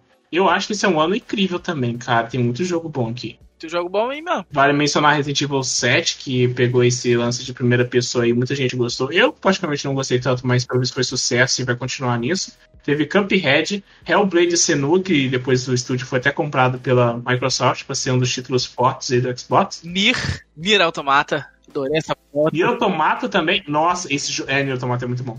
Puta que. Esse ano tá difícil pra mim. Esse ano até tá fácil pra mim. Putz, Esse ano tá muito difícil pra mim, cara. Eu amo de verdade Persona 5. Eu acho Breath of the Wild o melhor gameplay da década. E eu amei de verdade também Nier Automata. Tem o Super Mario Odyssey também, você falou, né? É, Super Mario Odyssey, que é um jogo bem legal também, não cheguei a zerar ainda. Tivemos o nosso crescimento do Fortnite aí. Eu lembro perguntando pro Rian se ele ia animar comprar o Fortnite antes de ter Battle Royale. A versão normal do Fortnite, que eu achei legal pra caramba, só que era muito caro. Era o modo de zumbis, né? Te falar que eu tenho isso, eu tenho esse jogo. Acho que eu sou a única pessoa do mundo que tem esse jogo, que é o Fortnite Co-op. É meio que Minecraft, só que não muito. O Fortnite Co-op, como que ele era? Era que você pega recurso durante o dia e constrói a casa à noite? É. Sim, é isso, é mais ou menos assim. Teve Final Fantasy XV aí, que foi muito esperado e muito criticado quando lançou também. Você chegou a jogar? Eu, 15 não, 15 eu não joguei não. Teve talvez uma das duas grandes decepções. Uma, a minha maior decepção dessa década foi esse ano. Um jogo que eu tava esperando há muito tempo, que foi Andrômeda. Puta que pariu. O Rian sabe o quanto eu falei desse jogo. Nossa, o Rian sabe o quanto eu falei desse jogo, quanto eu triste. tinha esperança de sair bom. Não, mas o Andrômeda foi bom. O Andrômeda foi bom porque eu pude zoar o Lucas por uns dois anos. Porque tem a versão Deluxe lá na, na Origin pra mostrar pra todo mundo. Caramba, você comprou a Deluxe, ô Lucas. Claro, eu amava Effect. Eu tenho um E tem um casaco, casaco Mass Mass Effect. E não tinha como você saber o que tava por vir, né? Não tinha como você saber que ia ser esse jogo tão Tinha, tinha, esse é, o, pro- esse é o problema, tinha. As indicações que esse jogo ia ser ruim, estavam todos lá, estavam todos lá. Gente saindo, mudou, tipo, o lead designer do jogo mudou cinco vezes, um monte de atraso de lançamento. As dicas que esse jogo ia ser muito, muito ruim, estavam lá. Tava todos os sinais lá, mas você acreditou no seu coração de fanboy e comprou mesmo assim, né? Eu acho que a gente tá falando tanto de Souls-like, vale apenas mencionar que teve Nioh também, que lançou esse ano, que eu acho que foi esse Souls lá que não da From que fez sucesso e foi bem recebido. Eu não gosto, não gosto. Já teve dois. Já teve dois. Caralho, já teve dois, verdade. Cara, eu, eu não sei, cara. Persona 5, eu amo muito Persona 5, cara. Mas Breath of the Wild também eu amo muito. Mas Nier Automata eu também amo muito. E é o primeiro ano que eu não joguei o ganhador Persona do ano. 5 é mais um jogo que eu tenho que colocar na lista de quando eu pegar o PlayStation do Lucas eu posso jogar. Foi o Breath of the Wild. Cara, eu zerei Breath of the Wild esse mês, comecinho do mês. E é muito bom mesmo, cara. Breath of the Wild tem muita coisa aqui só no Breath of the Wild pra mim, cara. Cara, mas talvez, cara, tipo, eu acho que o melhor, ó, já vou fazer os dois votos aqui. O melhor do ano é o Breath of the Wild. Mas o meu favorito, cara, eu acho que é Persona 5, acima do Nier Automata. Eu gosto muito de Persona 5. O meu não tem muita, muita briga, não. Eu não joguei o Breath of the Wild. O meu é o Nier. Eu gosto muito de Persona. Eu gostei muito do Resident. Mas é Nier, é Automata. É, que você gosta muito, né? O Breath of the Wild eu, eu joguei muito pelo YouTube. E eu gostei muito do que eu vi, cara. Parece um jogo realmente incrível. É, eu queria que ele recebesse um voto, já que eu não votei, que bom que você votou. E o seu da arte? Cara, então, pelo, pelo valor técnico, eu escolheria eu escolheria o Breath of the Wild. Mas teve um que eu gostei bastante, que é o Cuphead, né? Que a gente acabou não mencionando. A gente mencionou rapidinho, assim. É, assim, pelo valor que os artistas tiveram de fazer o sketch de cada boss, assim, cada cena é, na mão mesmo e conseguir juntar isso tudo depois e ficar um jogo incrível, assim, com gameplay desafiador. Ele até, ele até, jornalistas fizeram muitas referências de Souls-like, assim, do, do, do plataforma. É, então, ô, gente, tem outro jogo também que eu queria muito mencionar. Eu acho que o Persona fica na frente no conteúdo final ainda. Mas é um jogo que eu amo muito também, que eu só lembrei agora, cara. Esse é um jogo que eu amo de verdade, de paixão. Que é a Hatching Time, cara. Ah, Hatch in Time. Porra, você gosta muito de Hatch in Time. A Hatching Time, cara, eu gosto muito de Hatching Time. E também teve outro jogo também que, cara, eu. Eu não acho que é tão bom assim, mas é um jogo que eu me senti muito. Foi muito relatable pra mim, sabe? Que foi Night in the Woods também, que é um jogo indie muito legal também, que não é tão conhecido, mas foi indicado ao melhor indie também. Ô Lucas, é, nesse ano também teve o Divinity Original Sin 2, né? Teve, eu gostei de Divinity. O problema de Divinity, pra mim, foi que eles focaram demais na ideia do co-op. E se eles tivessem focado mais no- na criação do mundo e dos personagens, teria sido um jogo muito melhor. Mas aquele negócio absurdo de um número insano de magias e combos, eu nunca vi num jogo além do Divinity. É muito, muito, muito impressionante como que o número de combos malucos que você pode fazer com o mapa. Pouco jogo tem o que Divinity Original Sin 2 tem. Mas você acha que ganha dos seus outros jogos? Não, né? Ah, não, não. Nier Automata pra mim é número 1 um nesse ano. Chega nem perto. Resident pra mim é melhor. O Horizon Zero Dawn eu gostei mais também. Foi desse ano. Que tá pra lançar o novo agora, né? Persona pra mim foi melhor. É um jogo que se você tiver alguém pra jogar que gosta desse tipo de jogo, vai aproveitar muito. Sozinho não é tão legal. E eu gosto de RPG jogar sozinho. Não sou muito fã de jogar com mais gente, não. Ah, é, tem, é mais pelo co-op mesmo. É, agora a gente vai pra 2018, né, Rian? Então eu acho que é isso por 2017, né? É, mais número de briga aqui, galera. 2018, vai me gerar 2018.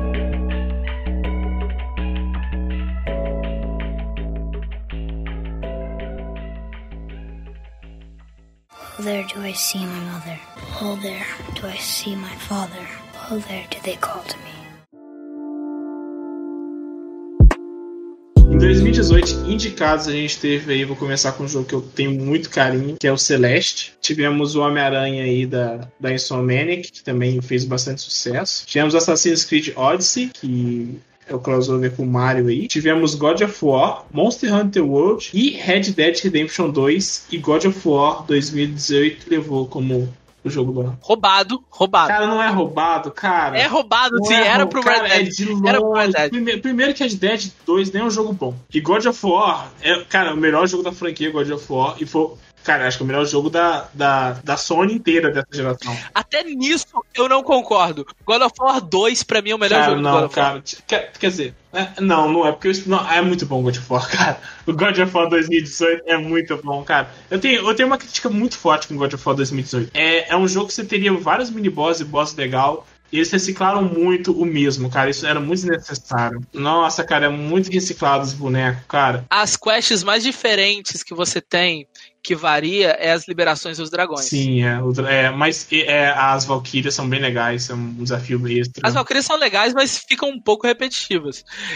E a última Valkyria é, é insanamente punitiva a luta. Eu não fiz Eu porque eu não me odeio. pra matar. Mas, cara, a história do jogo é muito boa, cara. Não só a história, mas os personagens, o desenvolvimento deles e a trama, cara. Nossa, eu adorei o filho do Kratos. Eu adorei até quando eu odiei ele.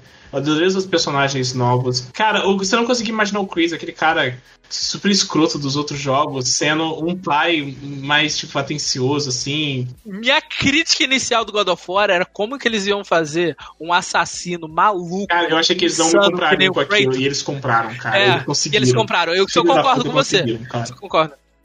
Eu achei que eu não ia conseguir entrar nisso. É, aham. E ele sai num Mother Spring insano, matando tudo na sua Mas frente. eu acho que eles usaram isso até pra fazer esse Kratos que, que a gente quer mais apegado, assim, e ver que é um cara mais sensível e tal. Porque nesses outros ele não tinha nada a perder, sabe? Ele já tinha perdido. Nesse ele tinha o filho dele. É, nesse ele tinha o filho dele durante o jogo pra se preocupar, sabe? Mas tudo que você falou de história, personagens, um build-up, uma setinha de um personagem de outro jogo, Eu pra um mutar, jogo, Lucas. Red Dead Redemption fez melhor. Eu vou te Fez mutar. muito melhor. Fez muito melhor. Aquele Cara, personagem que você ama do cara, Red Dead Redemption cara, 1, ó.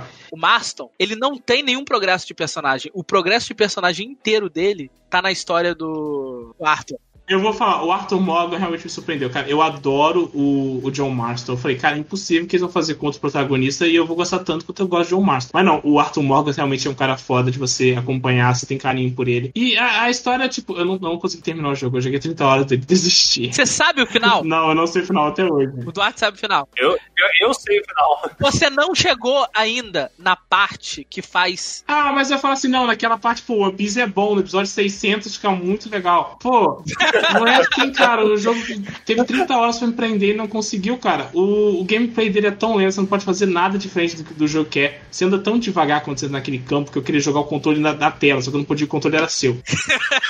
Aí, cara, nossa senhora, graças a Deus eu tinha, eu tinha Persona e tinha Bloodborne pra jogar no seu videogame, porque eu não tava aguentando, cara. Era tudo muito lento, muito realista, sabe? Não era divertido. Você tem que fazer toda a ação possível, né? Você vai, vai procurar um loot, você tem que abrir a gaveta, ir lá e procurar, pegar a arma do cavalo. Sim, não, você tem que. Você vai pegar a arma, você tem que pegar a arma do cavalo, cara, guardar a arma no cavalo. Não tem nenhuma animação no jogo que você pega as coisas do nada. Eles animaram tudo que o Arthur faz. Nossa, é tudo que eu sempre quis. É meia hora pra puxar a arma. Nossa, eu não posso andar com a bazuca com o CJ, eu tenho que pegar no carro. Tem que Cara, pegar eu, na eu acho que esse realismo tira muita parte de diversão. É A minha bonito. crítica do realismo, a única minha crítica grande do realismo foi a parte das armas. E, cara, ele é o oposto de tudo que eu falei do, do Metal Gear, por exemplo, cara. Que o Metal Gear você tem vários jeitos de fazer uma missão e você tem a criatividade do jogador, cara. Nesse jogo é tipo, você se esconde atrás de um bagulho e fica tirando as coisas. E se você vai um passo fora de onde a missão quer que você tá, a missão cancela. Toda missão que a gente fez, se a gente for comentar aqui a missão principal da história, a gente vai ter feito do mesmo jeito, não vai ter que comentar de diferente, sabe? O Red Dead, concordo. Isso eu concordo com você. É uma, é uma história super linear. É muito linear, cara. E tipo, é um Mas não- jogo de mundo aberto, cara. Não precisa, precisa ser assim. Mas o mundo aberto é cheio de atividade. O mundo aberto é cheio de atividade e, e muitas são bem legais. Muitas são muito legais mesmo, cara. Mas tem muita coisa desse fator de realismo que deixa a coisa chata, cara. Você bate cavalo, é. As primeiras três vezes é engraçado. Aí depois fica chato demais, cara, que você, o Eles cavalo arrumaram isso. Eles arrumaram isso. Tá, tá arrumado no patch, mas era muito ruim mesmo. Eu, eu concordo com você. Eles diminuíram muito a colisão. Isso me lembra bastante, vocês vão até me xingar talvez eu estar comparando com esse jogo, mas é o Far Cry 5, que o mundo aberto dele é incrível, mas a partir do momento que você entra numa missão, você tem que fazer exatamente o que eles querem que você faça. Sim, é o Far Cry 5, nossa senhora, é bem repetitivo. O Red Dead Redemption tem um problema entre a história maravilhosa que eles querem contar, que é muito, muito boa.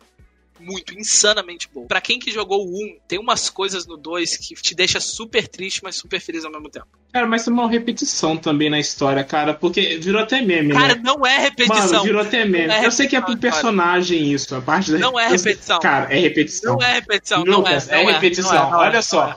O, qual que é o nome? É, é o Butch, né? O Dutch. Dutch, o, Dutch. o- a gente chega num acampamento assim, é fica naquele lance do jogo da Rockstar, né? Como você vai desbloquear mapa novo, como você vai pra lá nessa hora do jogo, e você fica esperando assim. O que a história faz pra isso é assim: você tá num lugar, dá merda, o Dutch fala, a gente tem um plano, aí vocês vão pra outro lugar. Aí dá três missões, dá merda, o Dutch fala, a gente tem um plano, aí vocês vão pra outro lugar. Aí assim que vai desbloqueando o mapa. Cara, eu fiz isso quatro vezes, cara. jogo. Ô Dutch, pelo amor de Deus, cara. Você não tá sendo completamente correto. Ele não fala, eu tenho um plano. Ele fala, eu preciso de dinheiro e eu tenho um plano. É, isso é verdade, a gente discutia essa parte pra o plano funcionar é importante. A quest que vocês ficam bêbados é muito boa, quero dar esse crédito pro jogo, já que eu estou falando mal dele. Quando você fica bêbado com o cara lá que eu esqueço o nome. é Mas bom. o jogo tenta demais. O motivo que isso continua não funcionando é porque você já sabe a história do jogo do Red Dead Redemption 1. Se você terminou o 1, posso dar spoiler do 1, não vou dar spoiler do 2, posso dar spoiler do 1. Se você terminou no 1, você sabe que vai dar merda no, no grupo. Eu gostei que o que a gente tá respeitando aqui são as pessoas da chamada e não quem vai ouvir, sabe? Tipo, o 2 eu não posso dar spoiler porque Em não viu, 2020, mas- se você é, não jogou é. Red Dead Redemption 1 ainda, é sacanagem. Não ter jogado Red Dead Redemption É, 2, é tudo bem. verdade, é verdade. É até difícil jogar hoje em dia. O 2 a gente ainda se policiou pra não dar spoiler. No 1, você sabe o que vai acontecer no 2. Você sabe que vai dar merda no grupo. E você sabe que o Dutch vai ficar maluco. E você sabe que eles vão trair o. Fala isso no 1, perdão. Fala isso no 1. Fala que o Dutch fica maluco. Ah, tá. Você sabe que eles vão trair o, o John, deixam ele pra morrer, não sabe como, mas você sabe que vão deixar ele pra morrer. E que o grupo tinha um monte de gente que idolatrava o Dutch. Você sabe essas coisas. Quando que eu entrei no 2, eu achava que ia ser super genérico o progresso disso. Não foi.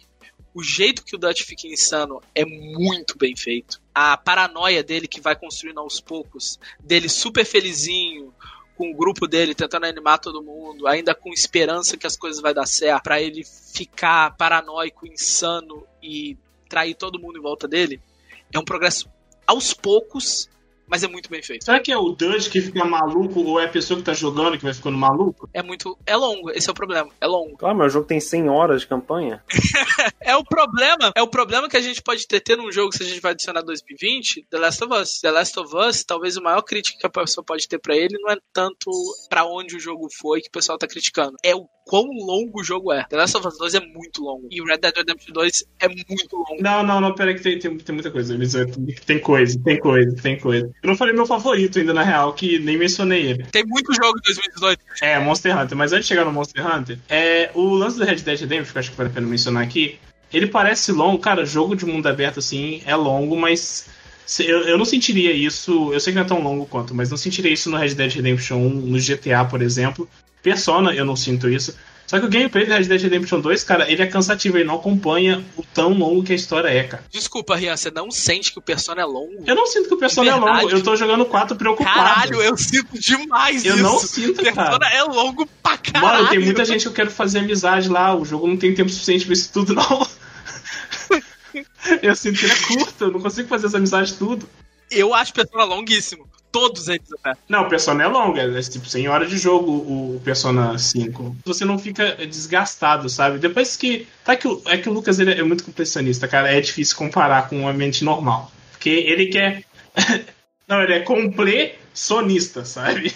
Ele, ele quer caçar os bichos tudo, quer pegar os troféus tudo. Aí ele se diverte, né? Tem muita coisa pra fazer, pescar tudo. Mas, cara, pra mim cansa muito. Nossa, pescar foi um saco Red Dead. E é- eu tenho uma crítica grande aqui. A pescaria do Red Dead é horrível.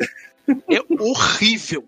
Mas é horrível, muito de horrível. Você sabe que você pode simplesmente não fazer, né? Aí ele não é completionista, É, ele, o- ele não o- dorme o de noite. o ele vai não dorme de menos noite. Você ainda não termina a missão, porra. É, O Dutch vai ficar menos É. maluco. Abre aspas, Dutch, fecha aspas. O númerozinho na ponta que, que completa meu coração não vai ficar 100%. É, a satisfação da- do troféuzinho não vai, não vai estar lá. É, mas então, é, eu, eu queria falar que. Não, eu queria falar que Monster Hunter é meu jogo favorito, não só desse ano, mas da década, mas eu não tenho muito o que falar, sabe?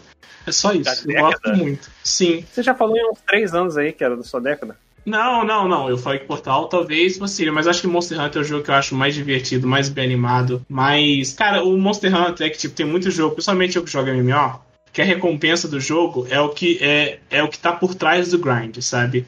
Você tem que fazer um grind e você pega, um colar e, tipo, esse que vai te dar satisfação. Monster Hunter tem muito farm e muito grind. Só que a satisfação não tá na recompensa, quer dizer, não, ao menos não só na recompensa, mas no gameplay em si. A recompensa é o próprio gameplay. Sim, cara, é, o combate é muito legal depois que você entende ele, cara. E não é uma coisa que demora. Demora pra mestrar, talvez, mas para você se divertir nele é muito rápido, cara. É que um amigo meu fala muito do Destiny. Eu já falei pra ele que o Destiny é uma bosta, jogo de grind, chato. Ele falou, cara, mas o combate é legal e o grind também é legal. Sim, cara, é, você Sim. tá fazendo um grind, mas tipo, é muito eu, divertido eu gosto todo. muito Eu gosto muito do Destiny 2, mas é, é assim, é a mesma coisa que o Rian falou. O gameplay é divertido, então acaba que o item, ele me vem mais como um bônus. Sim, essa recompensa É uma maneira gameplay, cara, perfeito. Grind. pelo trabalho. Sim, se o trabalho for divertido, cara, ah, vai ter duas recompensas pra você, sabe? É. MMO raramente é assim. Sim, ele se perde muito assim. Aquilo ali é a sua recompensa. Faz esse trabalho chato aqui pra você ganhar aquilo. Como mais ou menos era algum Assassin's Creed, né? Você tinha que fazer aqueles trabalhinhos chatos. Eu nunca vou esquecer aquele Assassin's Creed de. é, o, o Brotherhood. Você tinha que fazer missão de Tower Defense num jogo de Assassin's Creed, só pra ganhar arma pra outras armas. É, nossa, verdade. Quando Assassin's Creed começou a não ser mais Assassin's Creed. É o, é o famoso Enem do, dos jogos, né, cara? O que ganha é a persistência e o, o seu endurance ali como pessoa, não como o trequinho, sabe? Né? A dificuldade do jogo é quando você aguenta aquela coisa chata pra ganhar uma coisinha, cara. E muitos jogos fazem isso. Eu acho que o Monster Hunter é que faz melhor que mescla duas recompensas em uma só, cara. O gameplay vale muito a pena. So the noble shinobi stands in our way. 2019 a gente teve Control, Death Stranding, Super Smash Bros. Ultimate, Resident Evil 2 Remake, Outer Worlds e Sekiro. E Sekiro levou finalmente a From ganhou alguma coisa da vida. Depois de tantos anos aí, ó. Depois de tanto tempo, a From. tempo. Sekiro é meu favorito. É isso. Vocês concordam, o Lucas também? Eu concordo, eu concordo. Eu concordo por um motivo, porque eu não joguei Outer Wilds ainda. Até o Worlds, que tem, tem como confundir, porque tem os dois, na verdade. Tenho quase certeza que Outer Worlds é melhor, que eu vou gostar mais. Eu tenho quase certeza que esse jogo é bom, porque tudo parece ser um Fallout New Vegas do espaço. É o dos caras do Fallout New Vegas. Do mesmo jeito que dá pra gente elogiar o Wasteland falando do que é sucessor espiritual é, de Fallout, dá pra gente falar a mesma coisa de Outer Worlds, que é o. É, pegando só a Nato, pegando só a Obsidian, que, que soube fazer o New Vegas e tira a Bethesda desse rolê. Só que não é, um- não é mundo aberto, o cara é meio Bloodborne. Não, mas pra mim, pra mim tá prontinho no, no- na plataforma lá de, de jogos da empresa grande aí. É, mas é isso a gente tá falando sem jogar, né? A gente tem que tomar cuidado, porque é um bagulho arriscado. Vocês acharam justo Resident Evil ter ido para lá? Eu achei que, sei lá, Resident Evil. Eu gostei do Resident Evil 2. Eu gostei bastante. O 3 foi uma decepção. O 2 foi bem legal, mas não sei se merecia estaria sendo nomeado. Teve um jogo que eu gostei muito, cara, que foi o Sayonara Wild Hearts. Acho que também deveria ter crédito ali. Devil May Cry 5 saiu esse ano também e Kingdom Hearts 3. Então, eu não sei. Sayonara Hearts, é, Wild Hearts, eu gostei, mas eu não acho que bate de frente com esses jogos que estão aí. Hum, é, é um jogo. Eu, eu, acho- eu acho que é mais uma, uma obra de arte que você olha, admira, tá? é, beleza, justo, é justo, sua opinião. É, é, mas Control eu não joguei, eu- mas eu queria muito jogar Control. Parece que seria um jogo que eu ia amar também. ele, ele, ele inova bastante, né? Ele, o, o gênero, assim, de, de AAA, de, de progressão de ação. Teve o Death Stranding, que o pessoal hypou pra caramba e já esqueceu que esse jogo existe hoje em dia. Que foi o primeiro título do Kojima fora da, da Konami, depois de toda a briga que teve. Teve um outro indie que eu acho que dois indies que valem a pena serem mencionados, que são Disco Elysium, fez muito sucesso também. E Baba Is You também, que não fez tanto sucesso assim, mas é um jogo de nicho bem legal também. Puta que pariu. O Disco Elysium foi muito bom mesmo. E foi desse ano, né? Nossa, Disco Elysium foi muito, muito bom. E o interessante do Disco Elysium que, assim, o que me surpreendeu nele foi muito mais a história, né? É, o que te mantém naquele jogo. O que- é, o que te mantém no jogo. Nossa, a gente jogou muitos Smash também pra gente não falar que o jogo mesmo é divertido. Ah, é de 2018 também? É, 2018 concorreu também. É, então eu acho que eu vou de. Já, já pulando, já pulando pro, pro escolhido em 2019, o meu seria o Super Smash, sim, cara. Porque é, é- é impressionante esse jogo. É impressionante como um jogo. Ele, ele, tá, ele tá sendo produzido desde 1996, por aí, né? 2000. Claro, né, cara? Mas mesmo E, assim. e ele continua surpreendendo, cara. Pra mim, assim, na minha opinião, um dos meus jogos de luta favoritos. eu consigo sempre sentar pra jogar e, e gostar desse jogo. Tem muito knockoff de Smash por um motivo, né, cara? Ele é um jogo bem, bem divertido mesmo. É, e, e impressionante é isso, ele dá certo. Essas outras empresas que tentaram fazer outras versões adaptadas de Super Smash não conseguiram, não emplacaram. É. Entendeu? Tem aquele, aquele do Sony lá, não sei o que, Sony. Brawlout All-Star. também. Nossa, que Que é um horrível que- aquele Tem até o cara do, do Twisted Metal. É, o jogo. bagaço lá. É, o Sweet Tooth. Ele, ele não é bom, ele não é bom, assim. E ao mesmo tempo a gente pega o Super Smash e a gente consegue se divertir durante horas. Eu gosto muito mais do Super Smash do que o Super Mario Kart. Ah, eu também, não, isso eu tenho certeza. Mario Kart eu acho mais enjoativo, sabe? Mas, de novo, eu não gosto de carro, né? Mas, é, aqui, o Sekiro, cara, eu queria falar um pouco dele, já que a gente escolheu ele aqui na maioria. É, o Sekiro é, é Dark Souls, né? Só que esse é diferente porque ele é single player. Eu acho que a história dele é muito mais é, clara do que Dark Souls, o que acho bem legal. Eu acho que a, a From Software vai continuar fazendo mais esquema assim de histórias mais direta e reta, assim, porque ele também tem esses esquemas de muita coisa escondida na história que se você for atrás você vai descobrindo que é o que todo mundo gosta. E ele agrada a todo mundo também que vai jogar mais blind, assim, não tem que ir no YouTube ver a história do jogo e ainda assim você entendendo um pouco. E eu sei lá, se eu tiver alguma reclamação, é uma reclamação que o Lucas fez do Dark Souls 3, que é dificuldade de build. A reclamação dele é mentirosa, a minha desse fato aqui é de verdade, porque não tem build no Sekiro. E ainda mais pra gente que gosta de zerar, acho que todo mundo que joga Dark Souls vai zerar mais de uma vez. É, esse jogo não vale zerar mais. Não vale zerar mais de uma vez, cara. Eu queria pegar a platina dele, eu tenho que zerar quatro vezes. E, tipo, é a mesma coisa, sabe? Não tem rejogabilidade. Alguém aqui, além de mim, jogou Death Stranding? Eu não, não joguei. É um jogo muito estranho. Eu, eu gostei, mas é muito estranho. Chamar ele de Walking Simulator não tá errado. Não, não. E, e eu, inclusive, inclusive eu quero saber a sua opinião a respeito. Não é justo. Não tá errado, mas não, tá- não é justo. Tem chefão, são chefão parecido ao jogo Kojima mesmo. As brigas não são tão difíceis de você descobrir o que você tem que fazer, mas são muito bonitas, são interessantes, te deixam é, engajado, mas o jogo em si, de você ir de um lado pro outro, tem as dificuldades no caminho que são diversas, e não quero estragar muito pra quem vai jogar, costuma ser inicialmente só uns fantasminha no mapa e tipo uma montanha e começa a ficar mais difícil. Eu acho que eu sou um pouco hater do Death Stranding, cara. Tipo, de hater naquele sentido babaca. Porque Sim. eu não gostei do lance do Kojima ter abandonado. Sim, concordo, você é um babaca. É, eu não gostei do lance do Kojima ter. É que Kojima gosta muito de filme. Aí ele, que... ele acha que o jogo é filme.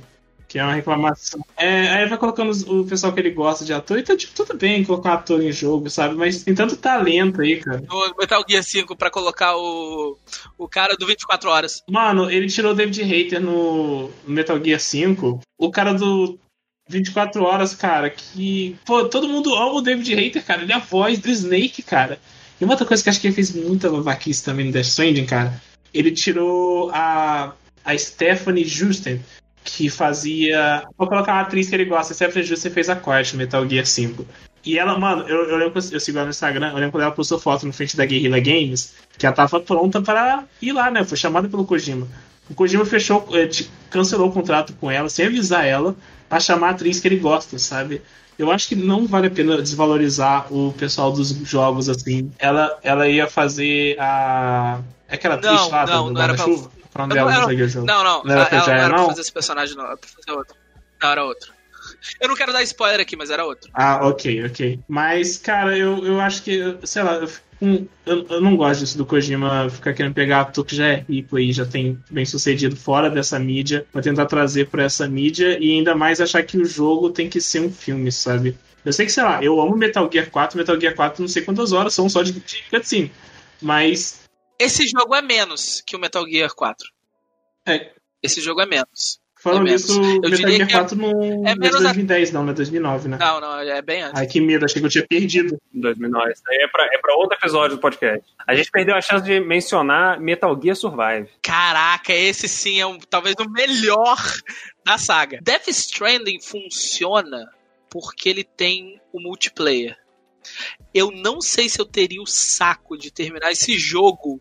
Como que funciona o multiplayer disso?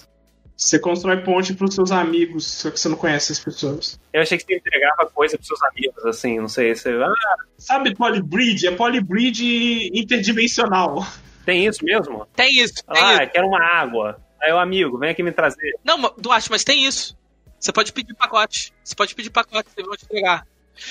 Você não vê os seus amigos. Mas. O Kojima eles chamou isso de funcionam mais ou menos como fantasmas pra você? Como você não quer que eu não seja hater do você. jogo? Eu gostaria de ver que você estudou bastante pra ser hater desse jogo. É, eu sei, é foda, é foda. É, é, eu, conheço bem mais meus inimigos do que meus amigos. Esse jogo não funcionava sem esse multiplayer. Não ia conseguir terminar esse jogo sem esse multiplayer. Não ia dar. Seria muito chato.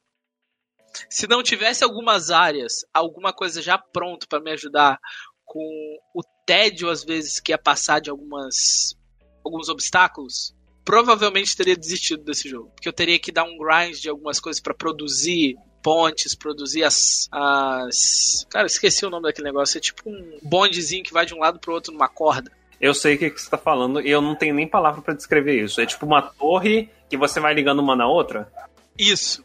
Sei como é Se que. eu tivesse que fazer isso sozinho, chama de checkpoint, pronto. É a opção de você ajudar os outros pra construir, você trazer os, os recursos pra ajudar. Ah, é tipo mais ou menos aquela ideia do jogo de, de você estar construindo a América de novo. Isso. Entendi. O core do jogo tá no multiplayer. Se eu fosse jogar esse jogo offline, eu não ia terminar esse jogo nem a pau. Mas a história? História boa? Boa, mas é como o Rian deve saber, é a história Kojima. Se acha pra caramba. Eu não sou contra, não. Não sou contra essa parte, não. Mas, sei lá, talvez eu seja só órfão de Metal Gear. Talvez eu só tenha raiva disso que o Kojima fez com os atores. Você só tá na, numa fase de negação bem longa, Rian. É, eu acho que eu vou gostar do jogo. Não tem nada absurdo como Liquid Snake. Não tem. Quando o Liquid Oscillor, se você quiser, né? Liquid Oscillate. Não tem nada absurdo igual o Liquid Oscillate. Não tem. Vale um podcast também só de Metal É, Gear, é. a gente soltando a ideia. Eu só vou Mas ficar quieto aqui e deixar vocês falando. Beira ao absurdo do que pessoas fariam na situação que elas estão. Esse é legal, esse é legal. Eu vejo que é um jogo que, tipo, com muita. Não analogia, mas alegoria, sabe? E. É, esse jogo é cheio. e eu gosto disso, eu gosto disso. No final do Death Stranding, todos os amigos do personagem principal estão batendo palma. em volta dele. Entendi. Eu não duvido disso, mas eu sei que tem referência a Mario. Então, é Sekiro pra mim. É Sekiro. É Sekiro. É Sekiro. Então vamos fazer o seguinte: como a gente tá encerrando 2019 aqui, vamos esperar acabar esse ano incrível que é 2020 e a gente se junta de novo pra fazer um só sobre 2020. Ah, não, é, a gente faz o melhores do ano, sabe? Tipo, gote quando bater dezembro. Vamos fazer então a. ter, responder aquelas duas perguntas iniciais? É, não, é, a gente fez uma pergunta só que a gente se estendeu por essas horas. Eu acho que teve alguns anos que a gente respondeu e teve outros que a gente não respondeu. Mas agora pra década. Qual o seu jogo? Vamos, vamos por pessoa, vamos começar com o Duarte, que é o menino podcast. Eu, eu ia pensar. Você tá me usando pra você pensar. Eu tô te usando. É, é, talvez, talvez. Vamos colocar É, o menino é, podcast vamos, na frente. Bora. Duarte, qual que foi o seu jogo, o seu jogo favorito década? Assim, eu, eu, eu acho que eu vou pelo fator mais que, assim, me introduziu nos jogos e fez eu continuar seguindo por, essa, por esse campo, que eu, é o Portal 2. O Portal 2 foi um dos primeiros jogos que eu tive do Xbox e ele abriu muito meus, meus olhos para essa questão de não precisa ser um jogo de ti- tirinho, pay, pay, pay, para ser um jogo legal e bom e com uma história interessante. Justo, muito justo. Isso é verdade. Isso realmente. É, não, mas assim, nessa época ainda tinham jogos interessantes. As franquias do Call of Duty ainda eram boas. A história do Battlefield a gente ainda ousava entrar Na nela. verdade, até É. jogo de tiro raramente, é uma história interessante se for pensar. E, e aí era FPS, entre aspas, FPS, né? E que surpreendeu muito, assim, que dá pra jogar perfeitamente. Que nem você falou, dá pra parar e jogar e absorver muito desse jogo hoje em dia. E, e, sei lá, ele dá uma, uma É, calma na alma, assim, que é eu um acho que outros jogos não conseguem passar. O absurdo de felicidade, pelo menos pra mim, eu acho que pra maioria das pessoas que jogou Far Cry 3 da primeira vez que você joga é. Sim, sim, é uma boa opção também, Lucas. Far Cry 3 da primeira, primeira vez que você joga, você acha incrível. de campanhas, campanhas de tiro no início da década que eram boas. É um, é um nicho muito específico, mas hoje em dia você simplesmente não encontra mais. Pera, mas tá usando de exemplo ou você tá dando como seu jogo favorito da década? Não, tô dando de exemplo de jogos de tiro que são diferentes. Ah, bom, você me assustou. Sim, isso é verdade. Só que a Bethesda não faz mais jogo, então. É, só a Bethesda faz. Só a Bethesda faz. É. É a ID Software, pra ser exato. É, e o seu, Lucas? Qual que é o seu jogo favorito? Ele tá usando todo mundo antes de ele. Eu nunca puxo papo, né? Agora tô puxando porque suspeito, né? É o melhor jogo da década do meu, gê- do meu gênero de jogo favorito, Witcher 3. Justo, 23. Pô, é, Eu, eu vi, eu vi isso vindo desde o É, início. né? pode- No 2015 ali a gente Ah. teve certeza, sabe? Não tem nem como eu sair do Witcher 3, eu amo esse jogo. E você, Rianzito? O meu Monster Hunter, eu falei ali, mas Monster Hunter hoje Caramba, é, é o jogo muito. Perante Persona 5, você escolhe Monster Hunter. Cara, cara, sim, cara, o gameplay do Monster Hunter é muito boa. O que me surpreendeu da resposta do Rian não foi que você foi Monster Hunter. Foi que depois dos últimos dois anos, gastando acho que 80% do tempo dele jogando Final Fantasy, ele não escolheu Final Fantasy. Não, não, isso, isso daí é diferente, gente. Isso é um vício. Isso é um vício, é diferente. Isso é. E, e é impressionante porque a gente não mencionou Final Fantasy e nem Dota. Não, então, isso daí a gente vai mencionar no, no Rehab. Se League of sabe? Legends, se League of Legends tivesse nos 10 desse ano, dessa década, eu tinha que por obrigação falar League of Legends. É, mais mas que o Dota Wither. também é de, é de 9. Assim. Mas o, mas o LoL ele surgiu 2009, quando? graças a tudo que é Quando? mais sagrado pra não ter falado nisso nisso. Ó, graças a Deus. O. Dota tá na década, o. Dota tá na década, mas eu fiquei O quietinho. Dota aqui. tá na década. O Dota tá na década, mas vou ficar quietinho. Vamos, vamos fingir que esqueceu. Vou fingir que esqueceu. Porque eu teria que falar que era League. Não teve um jogo que eu joguei Eu tenho que pensar num jogo que eu gosto, que me diverti, sabe? Eu, não consigo, eu só consigo lembrar de eu com raiva no, no Dota. Então, Mas vamos você tem esse sentimento no Final Fantasy de raiva? Não, não, não. Final, Final Fantasy eu não considero jogo, eu considero tipo, minha vida, sabe? onde eu dou rolê, ainda mais antes de pandemia, sabe? Onde eu dou rolê de verdade, onde eu gasto dinheiro. O Dota, o Dota você só teve um sentimento. No Final Fantasy você tem É, números sim. todo dia. Então, Monster Hunter que é o que eu me divirto, sabe? É um jogo que eu acho que é muito Fica no campo do jogo. É. Esses jogos Então acho que é isso, né, gente? Mais alguma consideração que vocês queiram A segunda citar? pergunta do Rian. Qual o Ah, é melhor, na sua opinião? O melhor? Melhor sem Sem julgamento. Melhor sem julgamento. A gente vai levar em consideração o que você acha que foi o jogo mais bem feito ou o jogo que teve mais impacto? Boa pergunta, uma, uma ótima pergunta. Eu, eu não sei a resposta dela. Assim, se for falar por recurso técnico, eu vou falar jogo que eu não joguei, mas que eu sei que é muito bom. Tipo Breath of the Wild. Válido, válido. Mas se for ver. Tá acabando que eu não tô nem respondendo a sua pergunta. Mas se for ver por jogo que eu gostei, assim. é, Aí eu vou muito pela questão do saudosismo também. Eu iria de Bioshock Infinite. Infinity? Eita, melhor? Melhor jogo? Dessa década, sim, mas os outros são de 2009. É, dessa, é, dessa década. é- É justo, a gente não é julgado, vamos julgar não. Não, não, é verdade. Pô, a, gente, a gente tá. Eu tô esquecendo de um, claro. New Vegas. Ah, New New Vegas. Vegas, que a gente falou tão New bem. Vegas, e, com certeza. É um dos que eu tenho mais hora. Com menção honrosa em segundo lugar pra Borderlands 2. Se você, Lucas, o melhor. E você, Rian? Ai, droga, pulou. Não, tem que manter a ordem, pô, nada a ver. O jogo que eu acho que foi o mais bem feito ou o mais. é, Vamos de mais bem feito? Vamos de mais bem feito, assim? mais bem feito? É, que você. Dificilmente daria aí. GTA V, justo, GTA muito justo. GTA V. Seguido um pouco pelo Red Dead Redemption 2. Mas eu acho que o GTA V foi o. Eu não vai deixar, sabe, se passar. Então, O GTA V foi o primeiro que tentou ser hiperrealista nos Mano, Red. Dead Redemption GTA 2, ninguém lembra desse jogo mais. GTA V aí tem 30 anos e estão lançando até hoje. Red Dead Redemption 2, o, o, o Undead Nightmare do Red Dead Redemption 2 é o online, porque tá morto aquilo, sabe? Não, não existe, ninguém lembra disso. É uma grande crítica, grande crítica. Ninguém vai lembrar de Red Dead Redemption O 2. jogo aqui, mais entendeu? impactante dessa geração, eu acho que é Minecraft. Minecraft. Acho que Minecraft. ele influenciou muita gente depois. Ele influencia até o Fortnite. É, tinha o Hunger Games no Minecraft, tinha o Hunger Games no Minecraft. É, eu acho que o Minecraft influencia o Fortnite. Essa discussão fica pra outra hora, porque o episódio tá ficando absurdamente longo. Ian, fecha aí. Zelda Breath of the Wild eu acho que é o jogo mais, mais brabo, assim, de termos técnicos, gameplay, história e visuais. Eu acho que, tipo, não, não consigo pensar em outro que ganhe dele. sabe? Considerações finais? Não joguem videogame. Não, mas- não eu, eu, eu tenho uma, uma, uma declaração boa pra fazer que eu espero que essa próxima década surpreenda tanta gente quanto foi essa agora. Pelo menos no começo, né? E, e, e perdure pro final também, porque vocês viram como que no final a gente tava mais criticando do que elogiando que nem no começo. Teve o começo e o meio bom. Se tiver isso já na próxima geração, eu já tô feliz, sabe? 2014 foi horrível, por exemplo. A gente discutiu isso. 2014 foi horrível e não foi antes do final da década. Mas foi na transição ali de console. É. Altas e baixas, o importante é ter altas. tá? Se tem uma coisa que eu espero que aconteça na próxima geração, mas me preocupa muito, que eu acho que vai ir pra esse rumo, é que vai começar a custear demais os jogos. produção de jogo começou a ficar muito mais cara. 70 dólares o jogo de PlayStation 5 aí. Espaço entre jogos que as com companhias costumavam mandar um jogo tipo de 2 em 2 anos, 3 em 3 anos, 4 em 4 anos, tá indo pra absurdos de distância. Só ver a diferença entre GTA V e Red Dead. Então que a pirataria volte com força aí, que ficou fraca essas últimas Bora. gerações aí. que volte com tudo. Que volte à tona aí com o Sea of Thieves. E crianças, Esse- não joguem MOBAs. Pelo amor de tudo que é mais sagrado, não Ah, hoje isso. hoje em dia não é mais mal não. Mob é só pra gente É. velho hoje em dia. Só não leva pro caminho do Final Fantasy também, que. É. Ah, mas MMO é pra velho também. Mais não velho que não joga em ainda. jogos online, não joga Fortnite. É, fica no single player, aproveita uma boa campanha. Fica no single player. Olha, É, legal e tal. não estraga sua vida, não. Isso.